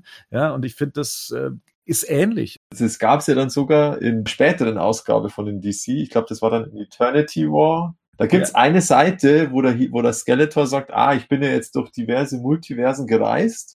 Da ist eben ein Multiversum, ist das Filmation-Universum. Äh, eines ist, wo er die Spielzeugfigur ist und eines Mhm. der 2000X-Cartoon. Das fand ich eigentlich grandios, ja. Also, dass man sagt, das sind halt die verschiedenen Ausprägungen und der eine findet das besser, der andere findet das besser, aber es ist alles Masters of the Universe und, und dadurch, dass das eine existiert, ist ja das andere nicht unbedingt weniger wert oder schlechter, sondern es konnte ja gleichzeitig existieren und gleichzeitig der eine konnte es gut finden und der andere das und das ist so meine Grundeinstellung, so dass das also bei den bei den DC Comics, da gab es ja dann eben nach der 2012er Reihe gab es ja dann so eine Fortsetzung im Grunde, also das war schon eine Geschichte. Da muss ich sagen, da haben mir dann irgendwann die Zeichnungen gefallen. Ja, wie wir schon vorher gesagt haben, die Interpretation von He-Man ist manchmal etwas äh, Genau. gewöhnungsbedürftig, ähm, gerade wenn es auch um so sein, sein Harnisch geht und sowas. Genau, und das- muss er eine Hose tragen oder nicht. Da haben sie ja viel rumprobiert. Da haben sie, glaube ich, fünfmal seine Rüstung gewechselt. Zwar immer wieder Mhm. erklärt, warum. Was immer noch besser ist, als die Haarfarbe von Tila zu erklären, warum sie mal blond ist und mal rot. Ah, stimmt. Genau, das haben sie auch mal erklärt. Ja, das stimmt. Ja. Ja, und das Ganze mündete in einer epischen Story letztendlich, die man äh, groß äh, zum Ende auch brachte. Und dazwischen gab es eben ein Crossover Ja. mit ähm, dem DC-Universum. Ähm, und für, für die, die es nicht wissen, He-Man hat ja tatsächlich eine Verbindung zur Erde. Und damit meine ich nicht den Kinofilm, sondern seine Mutter, die auf Eternia damals abgestürzt ist und dann eben zu König Randors Frau wurde und Ja. somit auch zur, zur Mutter He-Mans eben. Und das ist so ein bisschen der, der Aufmacher dann eben, um die zwei äh, Welten zu verbinden. Ich, ich kann mich nicht mehr wirklich an die Story erinnern. Das ist tatsächlich schon recht lang her. Ich blätter das hier gerade durch und sehe Ja. jetzt noch ein Panel, wie Scarecrow auf Batman in der, in der Betthöhle trifft. Das hat so ein bisschen was mit Justice League Dark auch zu tun. Genau, Also Justice League Dark ist dabei. Und ich glaube, da war so dieser klassische Crossover-Plot. Erstmal kämpfen Leute gegeneinander, weil es halt cool ist, dass die mal gegeneinander kämpfen, bis sie Mhm. dann erkennen, dass sie ja eigentlich gar nicht gegeneinander kämpfen müssen, weil der eigentliche Böse ist ja wer anders. Also in dem Fall der Skeletor. Und Spoiler, der Orko tatsächlich. Mhm. Äh, da haben sie dann den Orko zu so einem großen Bösen gemacht. Und das war ja auch eingebettet in diese, eigen, in diese eigentliche Hauptgeschichte von den Masters Comics. Das war dann so, eine, so ein Seitenarm, wo sie dann mal kurz auf der Erde auch waren. Und mh, da haben natürlich auch wieder viele gekämpft, äh, sag jetzt mal, mit diesen neuen Outfits von den, von den Masters of the Universe Charakteren. weil Die hatten alle zwar von den Grund, von den Grunddesign her schon halbwegs noch wiedererkennbar, aber schon deutlich moder- modernisierte Rüstungen und Mhm. Hauptaussehen. Und das ist ja, sage ich jetzt mal, für Nostalgie getriebenes Franchise immer sehr schwierig. Man, man hat so das Gefühl, man möchte da sich eine neue Zielgruppe erschließen, Genau. modernisiert, versucht es auf das Level der Justice League zu bringen oder den, den, ich glaube, das war ja auch die Ära der, der, der New 52. Äh, bei DC, Dass man das alles so ein bisschen mehr in die, in das Rüstungshafte ähm, Genau. versucht äh, umzuwandeln. Äh, Ich meine, wenn es hilft, umso besser. Jetzt fällt mir gerade ein, es gab ja tatsächlich auch damals Figurensets, ne, ähm, zu den Genau. äh, Moto Classics, in Mhm. denen dann Figuren wie äh, He-Man und Superman äh, zu finden waren, She-Ra und äh, Gott, Supergirl? Supergirl, richtig. Und Aquaman und Merman. Ja. genau. Und dann gibt's noch Stratos und, und, und Hawkman, glaube ich. Ja, das war Ähm. Und Skeletor Lex Luthor Ah, und ja. Sodak Gre- Green Lantern, weil der Sodak ist ja der Cosmic Forcer, Mhm. also das ist auch so kosmisch. Und dann, das, also das ist ja das am meisten gesuchte, Bizarro gegen Battle Armor Faker. Ah. Ich glaube, das letzte, weil es nicht so erfolgreich war, wurde dann halt nicht mehr so viel produziert und der Battle Armor Faker ist also eine der gesuchtesten Figuren. Gab es denn Pläne für ein Batman-Set? Weißt du das? Ob der da auch hätte noch auftauchen sollen? Es gab Gerüchte, dass es ein Two-Pack gibt aus Batman Horda. Tada. genau, aber es ist tatsächlich nur Gerüchte. Und der Horak sollte dann eben auch die Filmation-Farben haben, also eben nicht sein Spielzeuggrau, sondern sein Filmation-Blau. Aber hat nicht sollen sein. So ist das leider manchmal. So, und dann äh, kommen wir jetzt zum DC Beef, äh, über das wir heute sprechen wollen, und zwar ähm, Injustice.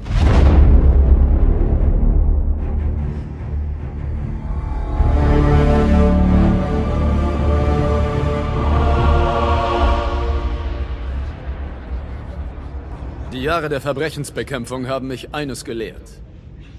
Jeder Schurke sieht sich selbst als Held seiner Geschichte. Superman war da keine Ausnahme. Der Joker hat ihn vergiftet, täuschte ihn, damit er seine schwangere Frau Lois tötete und die Bombe auslöste, die Metropolis zerstörte. Als Superman den Joker umbrachte, verstand ich warum. Wir alle taten das. Aber nachdem er diese Linie überschritten hatte, gab es einfach kein Zurück mehr. Er gab sich selbst und der Justice League ein neues Hauptziel. Verbrechen zu verhindern, bevor sie geschehen. Koste es, was es wolle. Aber letztendlich führen ihn seine guten Absichten auf einen Pfad der Tyrannei und des Bösen. Und so wurde unser größter Held plötzlich unsere größte Bedrohung. Jo. Schon öfters mal im Badcast hier erwähnt, dass ich die Injustice Comic-Reihe liebe. Injustice wird dem einen oder anderen was sagen, wenn er aus dem Game-Sektor äh, kommt. Das war, boah, wann kam das raus? 2013 kam das für die, die PS3. Genau, Xbox 360, das war nur Ja. die vorherige Generation. Ja. Und das ist so im Mortal Kombat-Style. Das heißt, äh, Ja. Figuren kämpfen gegeneinander. Ist, glaube ich, auch von den Entwicklern. Äh, Ja. äh, NetherRealm, glaube ich, hat zuletzt die, ja, die Mortal Kombat-Spiele rausgebracht. Prämisse des Spiels, und es braucht ja eine, und die sind ja meistens bei Prügelspielen, gibt es nicht viel Story. Ähm, aber die ist, die ist gar nicht so schlecht. Äh, besonders, wenn man die Comics dazu liest, weil in dem Spiel selber geht es darum, dass äh, Superman sich komplett verändert hat und inzwischen ein Diktator ist und sich die Superhelden aufgeteilt haben in eben das Regime, das eine Erde-Regime und den Widerstand. Widerstand ist natürlich der Batman und äh, Superman ist derjenige, der jetzt Frieden erzwingen möchte. Also die große Angst, die man äh, mit Superman ja auch immer verbindet. Und wenn man gerade die Netflix-Serie äh, The Boys äh, schaut, dann ähm, weiß man auch, was einem da so erwarten könnte. Amazon, oder? Amazon Prime ist äh, The Boys. Amazon Prime. richtig. Ich habe es noch nicht gesehen, nicht spoilern. Nee, also aber kann ich nur empfehlen. Also wirklich, das ja, ich habe schon öfters gehört jetzt. das ist eine Mischung aus Watchmen und äh, The Tick. Ist auf meiner Liste, definitiv. Ja, absolut. Guck dir das an. Ähm, Ja. Nicht für jedermanns ähm, Nerven, glaube ich, äh, aber voller kreativer Ideen und sehr makaber auch. Also, aber Ja, da bin ich immer dabei, sehr gut. Wer mal was Neues im Superheldensektor sehen möchte oder meint schon alles Ja. gesehen zu haben, das ist endlich mal was Neues. Ähm, genau, und hier haben wir es mit einem Mann aus Stahl zu tun, der eben die Welt äh, unterjochen möchte, um eben Frieden zu ähm, erzwingen. Und deswegen führt das dazu, dass eben die, die Gruppierungen gegeneinander kämpfen. Also das ist schon mal eine äh, logische Schlussfolgerung. Die Mhm. Comics, und das sind nicht wenige, also die gehen über einen Zeitraum von fünf Jahren, erzählen eben die Vorgeschichte, wie es überhaupt dazu kam, dass Superman ausgetrickst wurde, und zwar vom Joker. Und zwar, Joker hat ähm, Superman mit einem Angstgas benebelt und Superman dachte, Doomsday ins Weltall äh, zu befördern, aber in Wirklichkeit hat er damit Lois Lane ins Weltall befördert, die nicht nur den ungeborenen, das ungeborene Kind von Superman in sich trug, sondern eben auch einen Zeitzünder, der mit ihrem Herzen connected war. Und dieser Zeitzünder hat Metropolis ausgelöscht, also mit einer Atombombe. Holla die Waldfee. Da geht schon so einiges.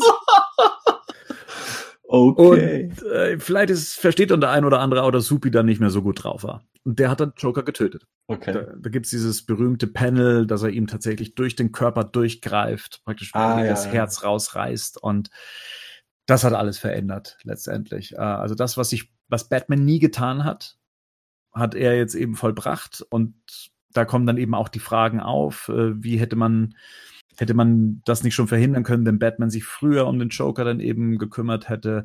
Dann splitten sich eben dann die, die, die Superhelden auf. Wonder Woman steht zu Superman. Äh, sogar Damien, also der, der Robin zu dem Zeitpunkt, der eigentliche Sohn von Bruce Wayne, macht rüber zu, zu Superman und sagt, das ist eigentlich genau der Weg, um ähm, Frieden zu erzwingen. Und das System funktioniert auch. Man nimmt der Menschheit den freien Willen, aber gibt ihnen damit eben auch Frieden.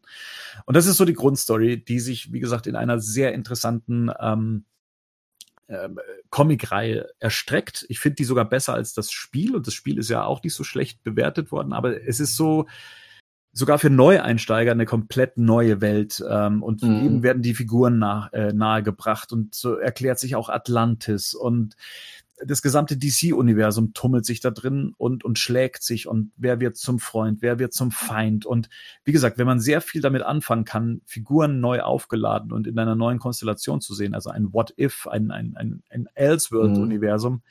super spannend. Und das sind unzählige Bände, die eben auch auf Deutsch erschienen sind, münden dann eben in dem Spiel. Also das letzte Comic endet auch mit dem Einstieg des Spiels.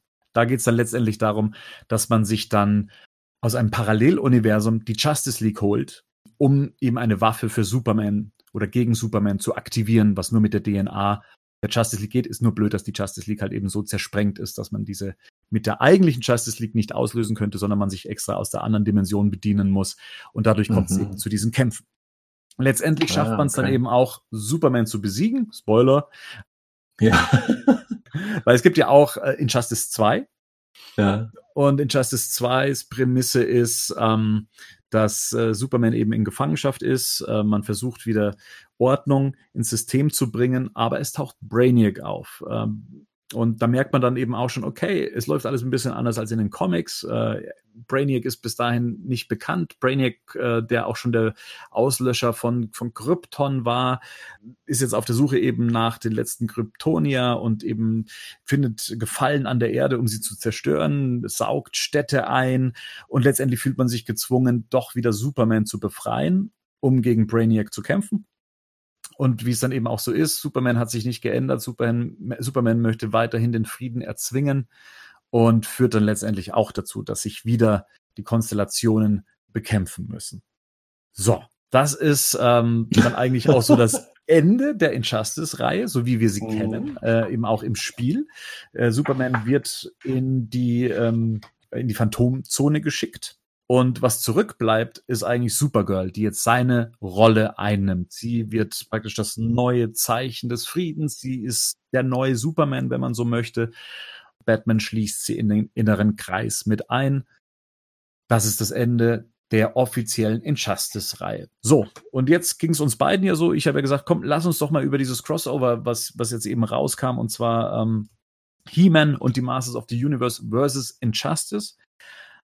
Ich habe es gerade erst abgeschlossen, also kurz bevor wir in den Podcast gestartet sind. Wirklich mehr oder weniger mit dem Seitenschlag mhm. haben wir uns dann eingeloggt. Und ich war erstaunt. Ich dachte nämlich beim Lesen erstmal, okay, ich habe was verpasst.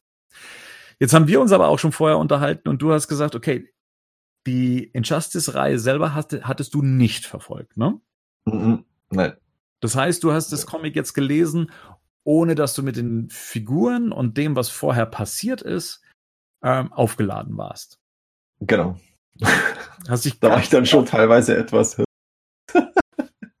genau, du hast dich praktisch ganz darauf verlassen, dass dir das Comic hoffentlich äh, die Vorgeschichte nochmal irgendwo beibringt. So, und wie gesagt, ich hatte das Gefühl, okay, habe ich irgendwas verpasst? Gab es irgendwie noch Comics dazwischen? Und ja, es gab Comics dazwischen, aber nicht Injustice betreffend, sondern es gab erst vor kurzem ein Crossover mit ähm, Masters of the Universe und Thundercats. Genau, stimmt. Das ist ja da sozusagen eine Geschichte, genau. Ja. So, und dann kannst du mir vielleicht gleich sagen, die beziehen sich ganz kurz auch auf diese Thundercats Storyline. Die habe ich nicht gelesen. Das Wichtigste ist tatsächlich, dass das aus der Thundercats äh, Storyline rausgeht, dass die, dass diese Geheimidentität von He-Man, der Prinz Adam, dass das nicht mehr geheim ist. Sondern mhm. dass das jetzt jeder, wo, dass das jetzt jeder, jeder auf Eternia weiß, dass äh, dass eben Prince Adam He-Man ist und andersrum.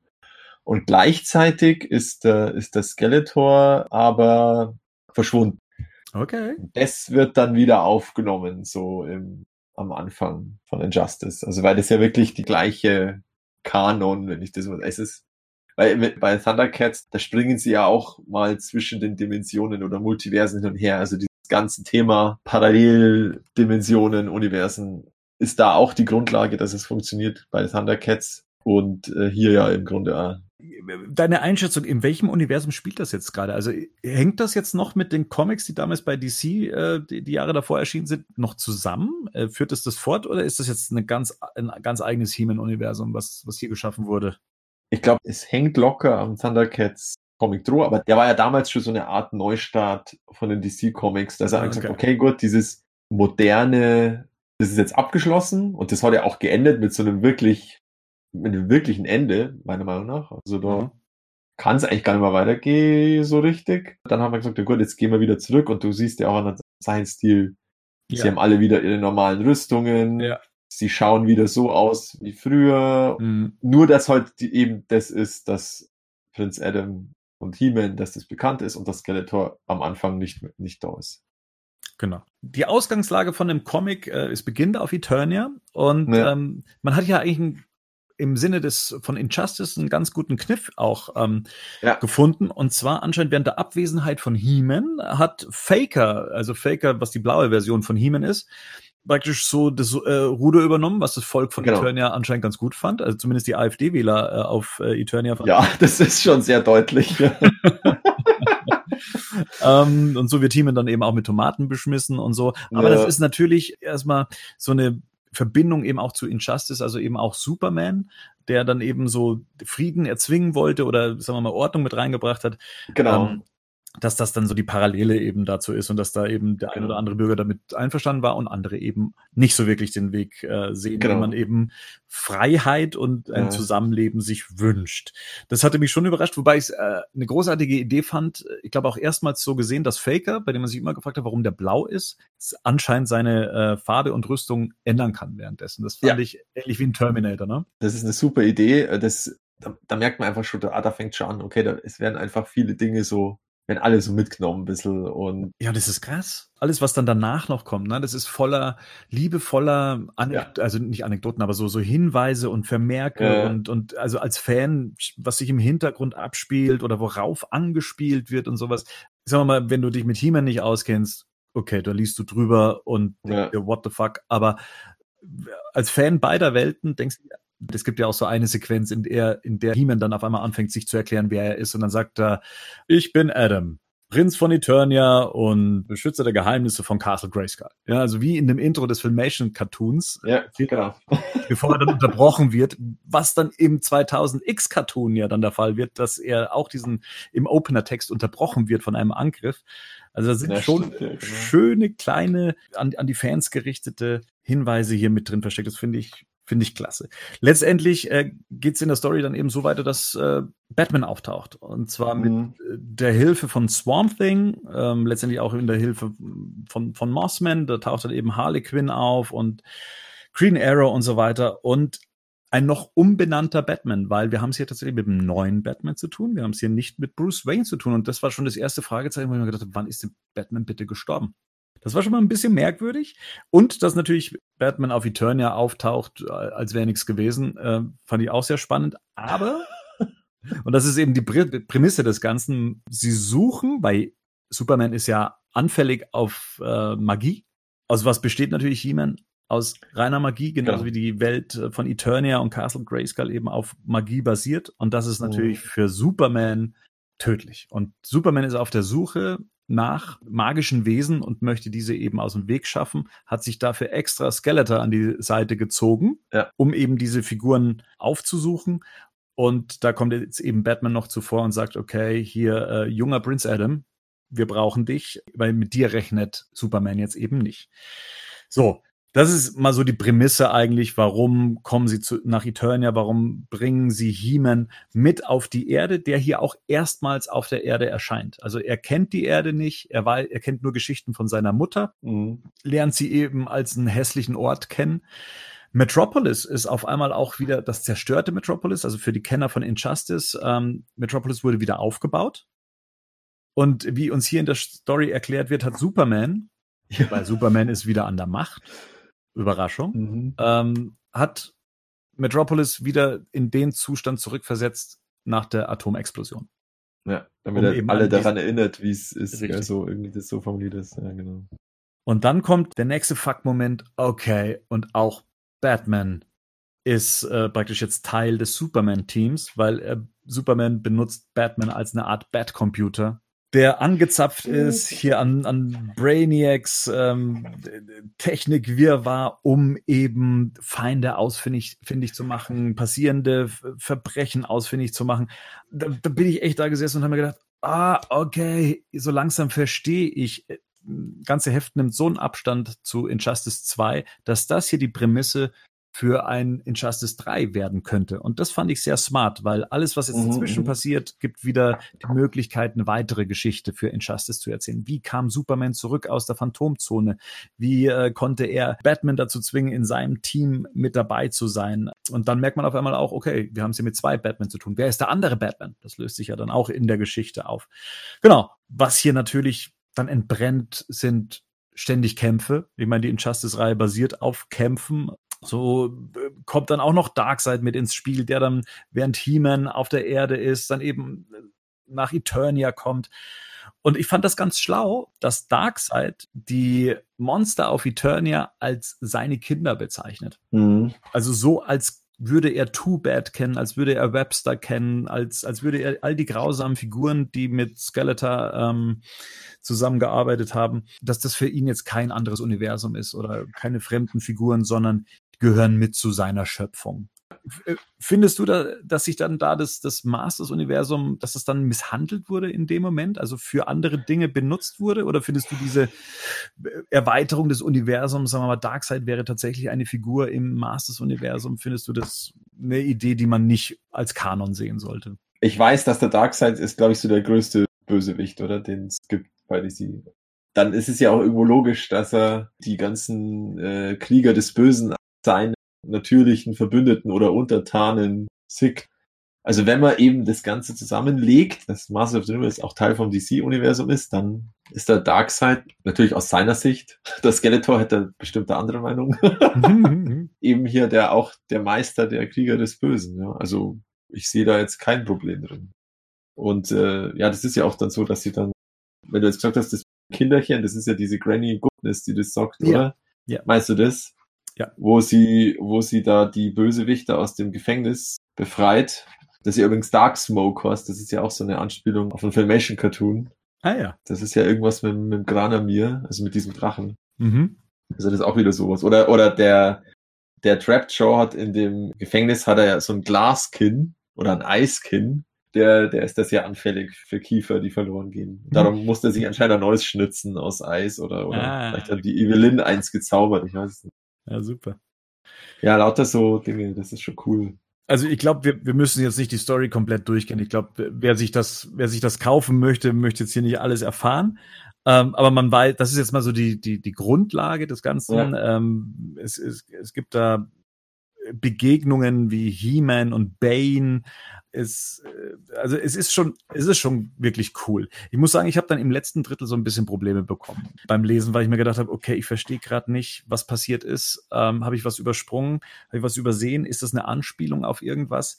Ja. Ähm, da, da hapert es bei mir so im, im letzten Akt so ein bisschen. Generell ist das gesamte Comic ähm, so aufgebaut im, im klassischen, klassischen Stil. Es beginnt, die Charaktere werden eingeführt, dann gibt's den ersten Kampf und den verlieren sie dann irgendwie alle und im dritten Akt, ja, mehr oder weniger, wird dann wieder alles gut. Wir verraten nicht wieso, weshalb, warum. Okay, gut. Ähm, die Spannung wollen wir schon noch äh, für, für die Leser, für interessierte Leser dann eben auch ja, aufrechterhalten stimmt, ja. So generell muss ich sagen, es hat schon sehr viel Spaß gemacht, das zu lesen. Wie gesagt, als Fan wird man da oft angesprochen und da wird einem oft zugezwinkert äh, von beiden äh, Seiten. Ja, oder auch kombiniert heute auch, dass du so, dass quasi Sachen aus beiden Seiten dann kombiniert werden. Zum Beispiel He-Man eben dann plötzlich, der hat dann, dann doch ne, mal eine neue Rüstung, oh, die sich dann aber, also die zieht er als Adam O und dann verwandelt er sich und dann schaut er plötzlich so aus wie der Battle Armor. Ja, richtig. Cool.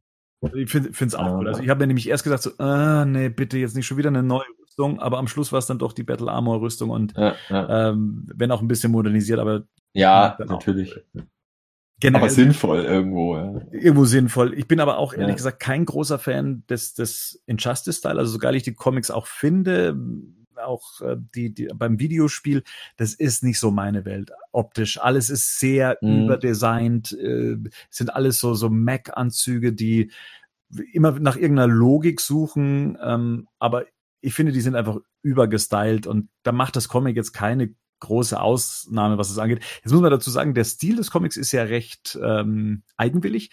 Äh, Batman-Fans kennen zumindest den Künstler und auch den Stil aus dem Turtles Crossover. Der hat äh, das nämlich auch inszeniert Mhm, mhm. äh, Freddie E. Williams eben. Und das muss man mögen. Also der hat so diesen Curly-Style, nenne ich es jetzt mal. Es wirkt alles irgendwie so ein bisschen kindlich und gleichzeitig auch sehr, sehr kunstvoll. Und das, also ist schon ein interessanter Stil. Ja, das stimmt. Also da musste ich, das ist ja, der, das musste ich beim Thundercats auch, da musste ich dran gewöhnen, finde. Also Mhm. das ist so, es ist nicht sofort zugänglich oder sofort so, ah ja, wow, das, ist jetzt, wenn man sich, kommen wir wieder zurück zu den Artworks auf den, auf den Spielzeugen, da gehst du hin und so, wow, das schaut ja super aus, Mhm. oder das ist ja der Wahnsinn. Sondern da muss man dann so, muss man sich auch mal länger anschauen, finde, und auch so auf sich wirken lassen. Aber, aber ich finde, es ist, es wirkt heute rund irgendwo, weil, ähm, wie wir schon gesagt haben vorher, bei den, bei den anderen Comic-Serien, da, da haben wir dann mal die Zeichner gewechselt oder vielleicht auch mal die, und da merkst du dann einfach, ups, jetzt schaut's ja komplett anders aus. Und hier passiert das halt eigentlich gar nicht. Und, und äh, ja, die Figuren sind ja dann auch eben alle in dem gleichen Stil. Ja. Also der Batman ist halt auch so ein, eben so ein breitschultriger Typ, genauso wie der He-Man im Grunde, weil es halt eben diesem Stil ents entspricht. Was ich zum Beispiel auch ziemlich cool finde, ist wieder in dem Comic der Orko. Mhm. Das dürfte einer der coolsten Auftritte sein vom Orko, meiner Meinung nach. Also da nervt er überhaupt nicht. Er ist zwar lustig, aber eben nicht lächerlich lustig, sondern er ist irgend, er ist halt so lustig lustig. Also Ja. die, die, die Witze funktionieren. Und sogar das Batman sagt, ich finde dich witzig. Ja, das, Da merkt man einfach, dass der, dass der Autor und im Grunde dann der, der Zeichner, dass die halt wissen, wie sie, wie sie mit den Charaktere sozusagen umgehen müssen in dem Umfeld sozusagen, dass sie funktionieren, finde Genau. ich. Also ich habe schon den Eindruck, dass die da nicht irgendwelche große Verfälschungen jetzt da machen. Also generell habe ich das Gefühl, man kennt die Figuren, also die, Künstler kennen die Figuren, sie wissen, was sie mit ihnen äh, anstellen sollen. Wobei Mhm. allzu charaktertief geht man ja jetzt hier auch nicht von. Ne? Die Kämpfe sind schon sehr vordergründig, ja, ja. dass die Action ganz klar im, im Vordergrund steht. Ein Punkt vielleicht Ja. noch, was den Stil angeht, woran mich das erinnert, wenn man das so als, als He-Man-Fan äh, so haben möchte. Für mich sieht das alles aus nach Mega-Constructs. Also das sind, als ob die Figuren lebendig geworden wären, so im, im Stil Ja. von den kantigen Köpfen und den Proportionen, äh, den riesigen Oberschenkeln und so weiter. Ich habe hier gerade so ein Construct-Set äh, hier stehen und ja, das kommt dem schon sehr nahe, ehrlich gesagt. das ist, das stimmt. Irgendwie ist es diese Art von Proportion. Mhm. Ja, irgendwie, dass die so rundlich sind, diese Figuren. Also jetzt nicht dick oder so, aber halt so ein bisschen so eine leichte Rundlichkeit, wie ich es anders ausdrücken soll. Ja, ja. Haben wir auf jeden Fall ständig Ja. daran erinnert. Was mir noch aufgefallen ist, ist, wir haben vorher auch über den Gewaltgrad gesprochen, den wir von, von Masters of the Universe erwarten äh, oder den man zumindest aushalten kann. Ich fand hier drin tatsächlich so eine, da gab es so die eine oder andere Szene, wo ich mir gedacht habe, wow, das passt jetzt so gar nicht. Äh, Ja. Gerade wenn es um eine. Figur geht, die eh schon zweigeteilt ist. Ja. Ähm, Mhm. Die da so besonders mit Innereien zu tun, sage ich einmal, das fand ich dann in dem Moment so ein bisschen, das hat mich so ein bisschen rausgeworfen, weil ich mir gesagt habe, vorher seid ihr da eigentlich recht human, äh, was den Gewaltgrad angeht und dann wird dann die äh, Darstellung so arg explizit. Ma, besonders, ich verzichte halt so ungern auf Charaktere, gell, in, in meiner Vorstellung, dass jetzt äh, Mhm. in so einem Crossover dann eben eine Figur vermutlich ihr Leben lassen muss. Zwar eine konsequente Geschichte, aber irgendwie weiß ich nicht, das äh, erwarte ich da jetzt gerade eigentlich gar nicht. Das ist halt das Blöde, gell? Du, du willst halt irgendwo eine Spannung reinbringen und auch die Möglichkeit, dass jemand stirbt. Aber das ist, hat halt dann auch die Konsequenz, dass der Charakter weg ist und, und ähm, vermeintlich, weil gut, in Comics gibt's ja dann doch die Möglichkeit, sie immer irgendwie wiederzuholen. Aber das stimmt, ja, also das hätte ich jetzt nicht erwartet, wie in diesem Fall, wenn du beschreibst, dass gleich so explizit da ein Charakter zerlegt wird. Und vielleicht war es ja auch einfach so eine, so eine Kindheitsfantasie vom Zeichner, dass das einfach passiert. Du, Das muss irgendwann mal passieren. Ist natürlich ein Riesengag. Ähm, auch irgendwo gerade diese Figur zu zweiteilen. Wie gesagt, ich glaube, das ja. war der, der, Ursprung des Gedanken, das so umzusetzen. Generell, das Heft strotzt vor großen Schlachten ähm, von Figuren, die es, hast du ja selber schon gesagt, die es ja eigentlich nur als Konzept gab und die irgendwo im mhm. Hintergrund nur zu sehen sind und sowas. Also da hat sich schon wirklich jemand ausgetobt, irgendwo im Hintergrund jemanden noch gegen den anders antreten zu lassen. Also das, also wenn was der, der ultimative Battleground ist, dann ist es das hier. Ähm, ja, da ist schon einige Ultimate Battlegrounds. Ja, also ja, das ist einfach gut gelungen, das Ganze. Das ist viel besser gelungen als das andere Crossover. Ja. Also da merkt man, dass das geht, so ein Crossover. Ja, genau. Und, und ist auch so nicht so erzwungen ähm, daherkommen zu lassen. Äh, jetzt, jetzt ist es ja auch noch so, pass auf. Ähm, Injustice, die Videospiele leben ja auch davon, da gab es dann eben ähm, Packs zum Downloaden und dann gab es dann zum Beispiel die Ninja Turtles, äh, mhm, die man stimmt, sich dazu genau. laden konnte in, in ja. die Storyline. So, und ich fände ja, ein richtig gutes Masters of the Universe ähm, Prügelspiel ist überfällig. Ja, das ist so naheliegend. Ich verstehe es bis heute nicht. Und jetzt liegt halt die Lizenz auch noch bei DC. Das heißt, falls es ein Injustice 3 geben sollte, ähm, von dem man noch nicht so wirklich weiß, ob das kommt, also angekündigt ist nichts. Man erwartet es für 2021 äh, nach der logischen Rechnung und so. Aber wenn da so ein, so ein Masters of the Universe Pack mit dabei wäre, eben basierend auf diesem Comic und weil das dann auch wieder irgendwelche Lücken stopfen muss und so weiter. Mhm. Das finde ich schon mal so den ersten Schritt rein in diese Welt und das, das wäre der Wahnsinn. Das wäre super. Also das, äh, da haben wir ja kurz, glaube ich, sogar auch davon gemutmaßt, dass das vielleicht sogar noch für Injustice 2 passiert. Mhm. Aber dann gab es da ja schon die Golden oder Game of the Year Edition ja. mit allen DLCs und dann hat jeder, dann hat jeder gesagt, ja gut, dann, dann war es das jetzt mit, mit, mit Zusatzinhalten. Ein Prügelspiel mit Masters of the Universe, also das Näherliegendes gibt's doch gar nicht. Lauter Figuren mit Spezialfähigkeiten. Richtig. Äh, die sich gegenseitig die eins auf die Rübe geben können. Hallo? Snoutspout, der jemanden niedersprühen kann. Ja, oder, oder hier Stone da, der verwandelt sich dann in einen Felsen und haut den. Ja, Ramman ist ja klar, was der macht. Und Blast Attack, der einfach mal so als Terrorist äh, sich äh, einfach mal alle draufgehen ja. lässt. Ja, das ist ja immer, das ist ja heutzutage eher schwierig. Ja, schwierig. aber, aber Triclops mit seinen drei Augen, jede, ja, jedes richtig. Auge hat, hat eine eigene Fähigkeit und Treacher sowieso mit seinen drei Waffenarmen. Das kannst du bei Roboter genauso mal. Ich bin mir nicht ganz sicher, wie Stinkcore in einem Videospiel umgesetzt wird, aber das. ja gut, er kann sein Schild mal werfen. Ja, oder halt, dann kommt halt diese Stinkwolke und dann Richtig. betäubt oder so. Also dann, ah, das liegt so nahe und ich verstehe es einfach nicht. Na gut, wenn wir jetzt mal davon ah. ausgehen, 2021 könnte Injustice 3 kommen. Ja. Was soll sonst noch 2021 kommen? Der Kinofilm. Ja. Also bitte, also ich glaube, wir haben das Geheimnis gelöst. Ja, das ist alles klar. nee, das wäre ja, natürlich so großartig. Ja, also ja. das ist wirklich so überfällig. Es gibt zwar Videospiele, ähm, ich glaube, eins ist sogar komplett fanbasierend ähm, entwickelt worden äh, auf dem Filmation-Style und irgendwie, glaube ich, irgendwas in den 80er Jahren gab's. Aber danach ähm, es gab äh, es gab nur äh, zu 2000X Zeiten gab's ein Game Boy Advance ah, Spiel. Das war das war furchtbar. Und dann gab's noch auf, auf, auf der PlayStation 2 so Third Person yeah. Hack and Slay mäßig. War auch furchtbar. Und ich habe es einmal durchgespielt, wirklich nur aus Masters of the Universe Fangründen, aber das war hart genug. ja. Furchtbar. Aber das Comic Injustice ist nicht furchtbar. Ist nicht furchtbar. Ist eine große Leseempfehlung. Wollte ich gerade sagen. Würdest du es der Planet Eternia und der, dem Himanischen Quartett, würdest du das empfehlen? Was würde Gordon dazu sagen? Ich glaube, dem Gordon wäre es wieder zu, zu sehr Crossover bemüht. Oder halt, ja, dass halt eben dieses Crossover hergestellt wird. Und dann da würde man natürlich auch, ja, warum gibt's nicht einfach einen einzelnen Masters of the Universe Comic, wo sie einfach normale Masters of the Universe Abenteuer leben, mhm. ohne Multiversen und ohne 33 Verbindungen zum DC-Universum und so Dinge. Und das, das ist tatsächlich auch was, was ich ansprechen wollte. Ich bin einfach der Meinung, dass das aktuell, also wirtschaftlich darstellbar ist. Ich glaube, das wird sich einfach nicht verkaufen genügend. Ein alleiniges Masters of the Universe Comic. Weil du hast halt mit DC, du hast halt einfach eine ganz andere Zugkraft. Fanbase, Zu- Zugkraft, äh, die das dann halt auch kauft. Also, ah ja, okay, Batman, äh, Batman und Superman und Hau, die kämpfen ja gegen He-Man, den kenne ich ja auch noch, dann geht es schon.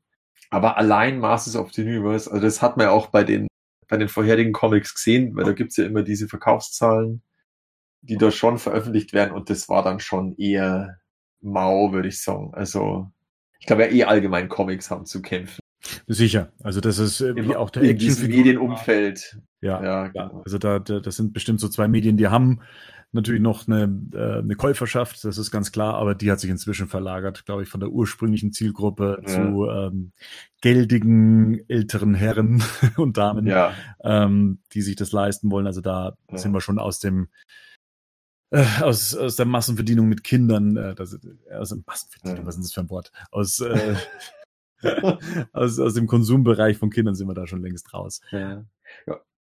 Was natürlich auch toll ist an den Comics, also auch nicht nur am Injustice Crossover, sondern auch an den anderen, das sind ja wirklich auch deutsche Fassungen erschienen. Also von Panini. Mhm. Tolle Übersetzungen, also äh, natürlich nicht Einzelausgaben, sondern immer als Sammelband. Mhm. Wirklich in einer schönen Aufmachung, Top-Qualität und auch mit einem Vorwort, mit einer kleinen Erklärung, was das überhaupt soll, ja, Thema Ja. Injustice, äh, und auch mit einer Vorstellung der, der Autoren und der, der Zeichner. Und ja, es sind einfach offizielle Masters of the Universe Artikel in Deutschland. Das gibt's auch nicht so oft. Also Das das, äh, da, da, da springt dann auch das Herz des Masters of the Universe Fan, dass er, ich, hab, da, ich bin tatsächlich auch in Bahnhofskiosk gegangen, Mhm. um einfach zu sehen, oh, da liegt ein Masters Äh. of the Universe Produkt im Regal und ich sehe es. Aber du hast, du hast nicht die Stunden davor verbracht, die wir als Kind noch davor verbracht hätten. Nein, das Spielzeug. nicht. Ich bin nur rein und so, oh cool, es gibt wieder, es gibt Masters of the Universe Produkte im allgemeinen Handel. Ja. Ja, und das ist ja auch die Hoffnung, dass das vielleicht mit diesen Origins auch wieder passiert. Es ist einfach cool, wenn du, wenn du in einen Laden gehst, jetzt eben Bahnhofskiosk oder, oder so, der sortierte Schreibwaren, äh, Schreib, äh, Zeitschriftenhandel, wie es so schon heißt, äh, oder Comicladen, klar, Mhm. äh, gibt's ja auch noch. Da liegt dann ein offizielles Masters of the Universe Produkt auf Deutsch.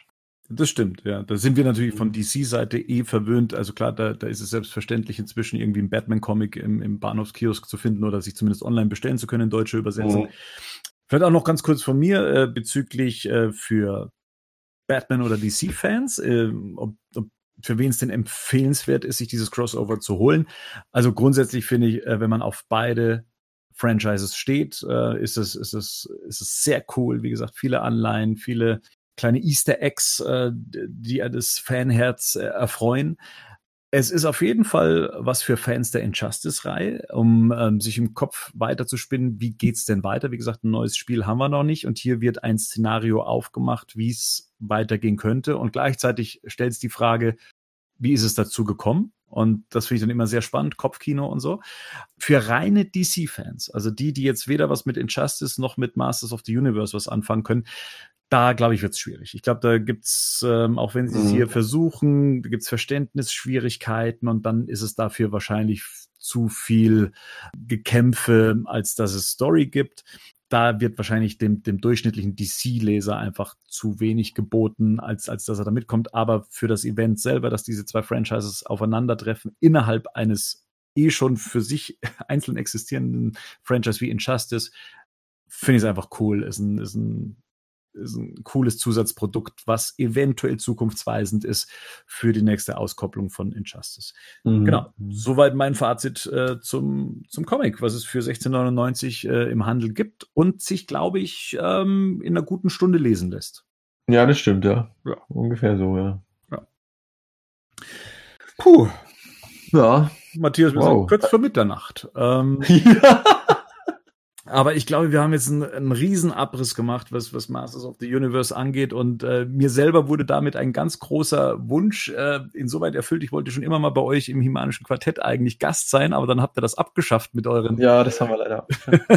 Man ist ja immer ein bisschen im Wandel, ja, und es ist ja nicht gesagt, dass das komplett abgeschafft ist. Ja. So.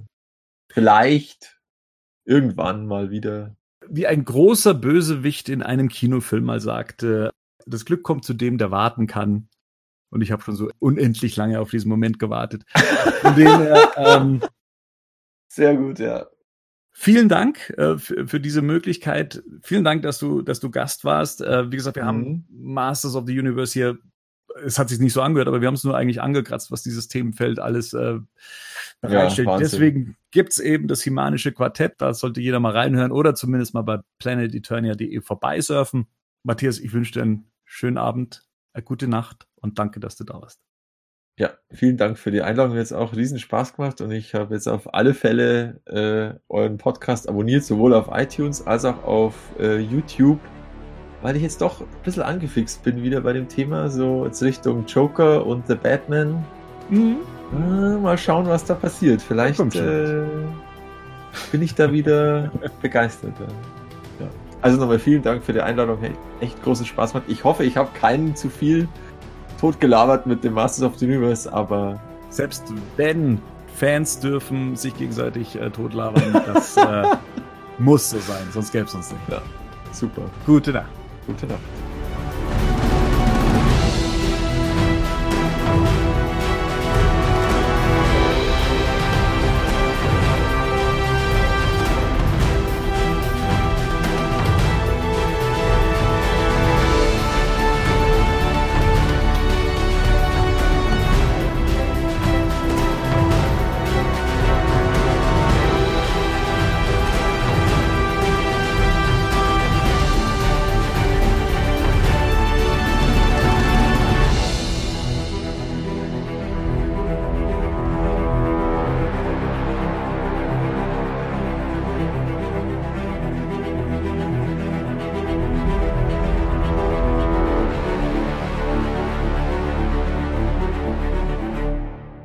Batman News Badcast ist ein Podcast-Projekt von Fans für Fans. Batmannews.de und der Badcast stehen nicht in Verbindung mit Warner Bros. oder DC Comics.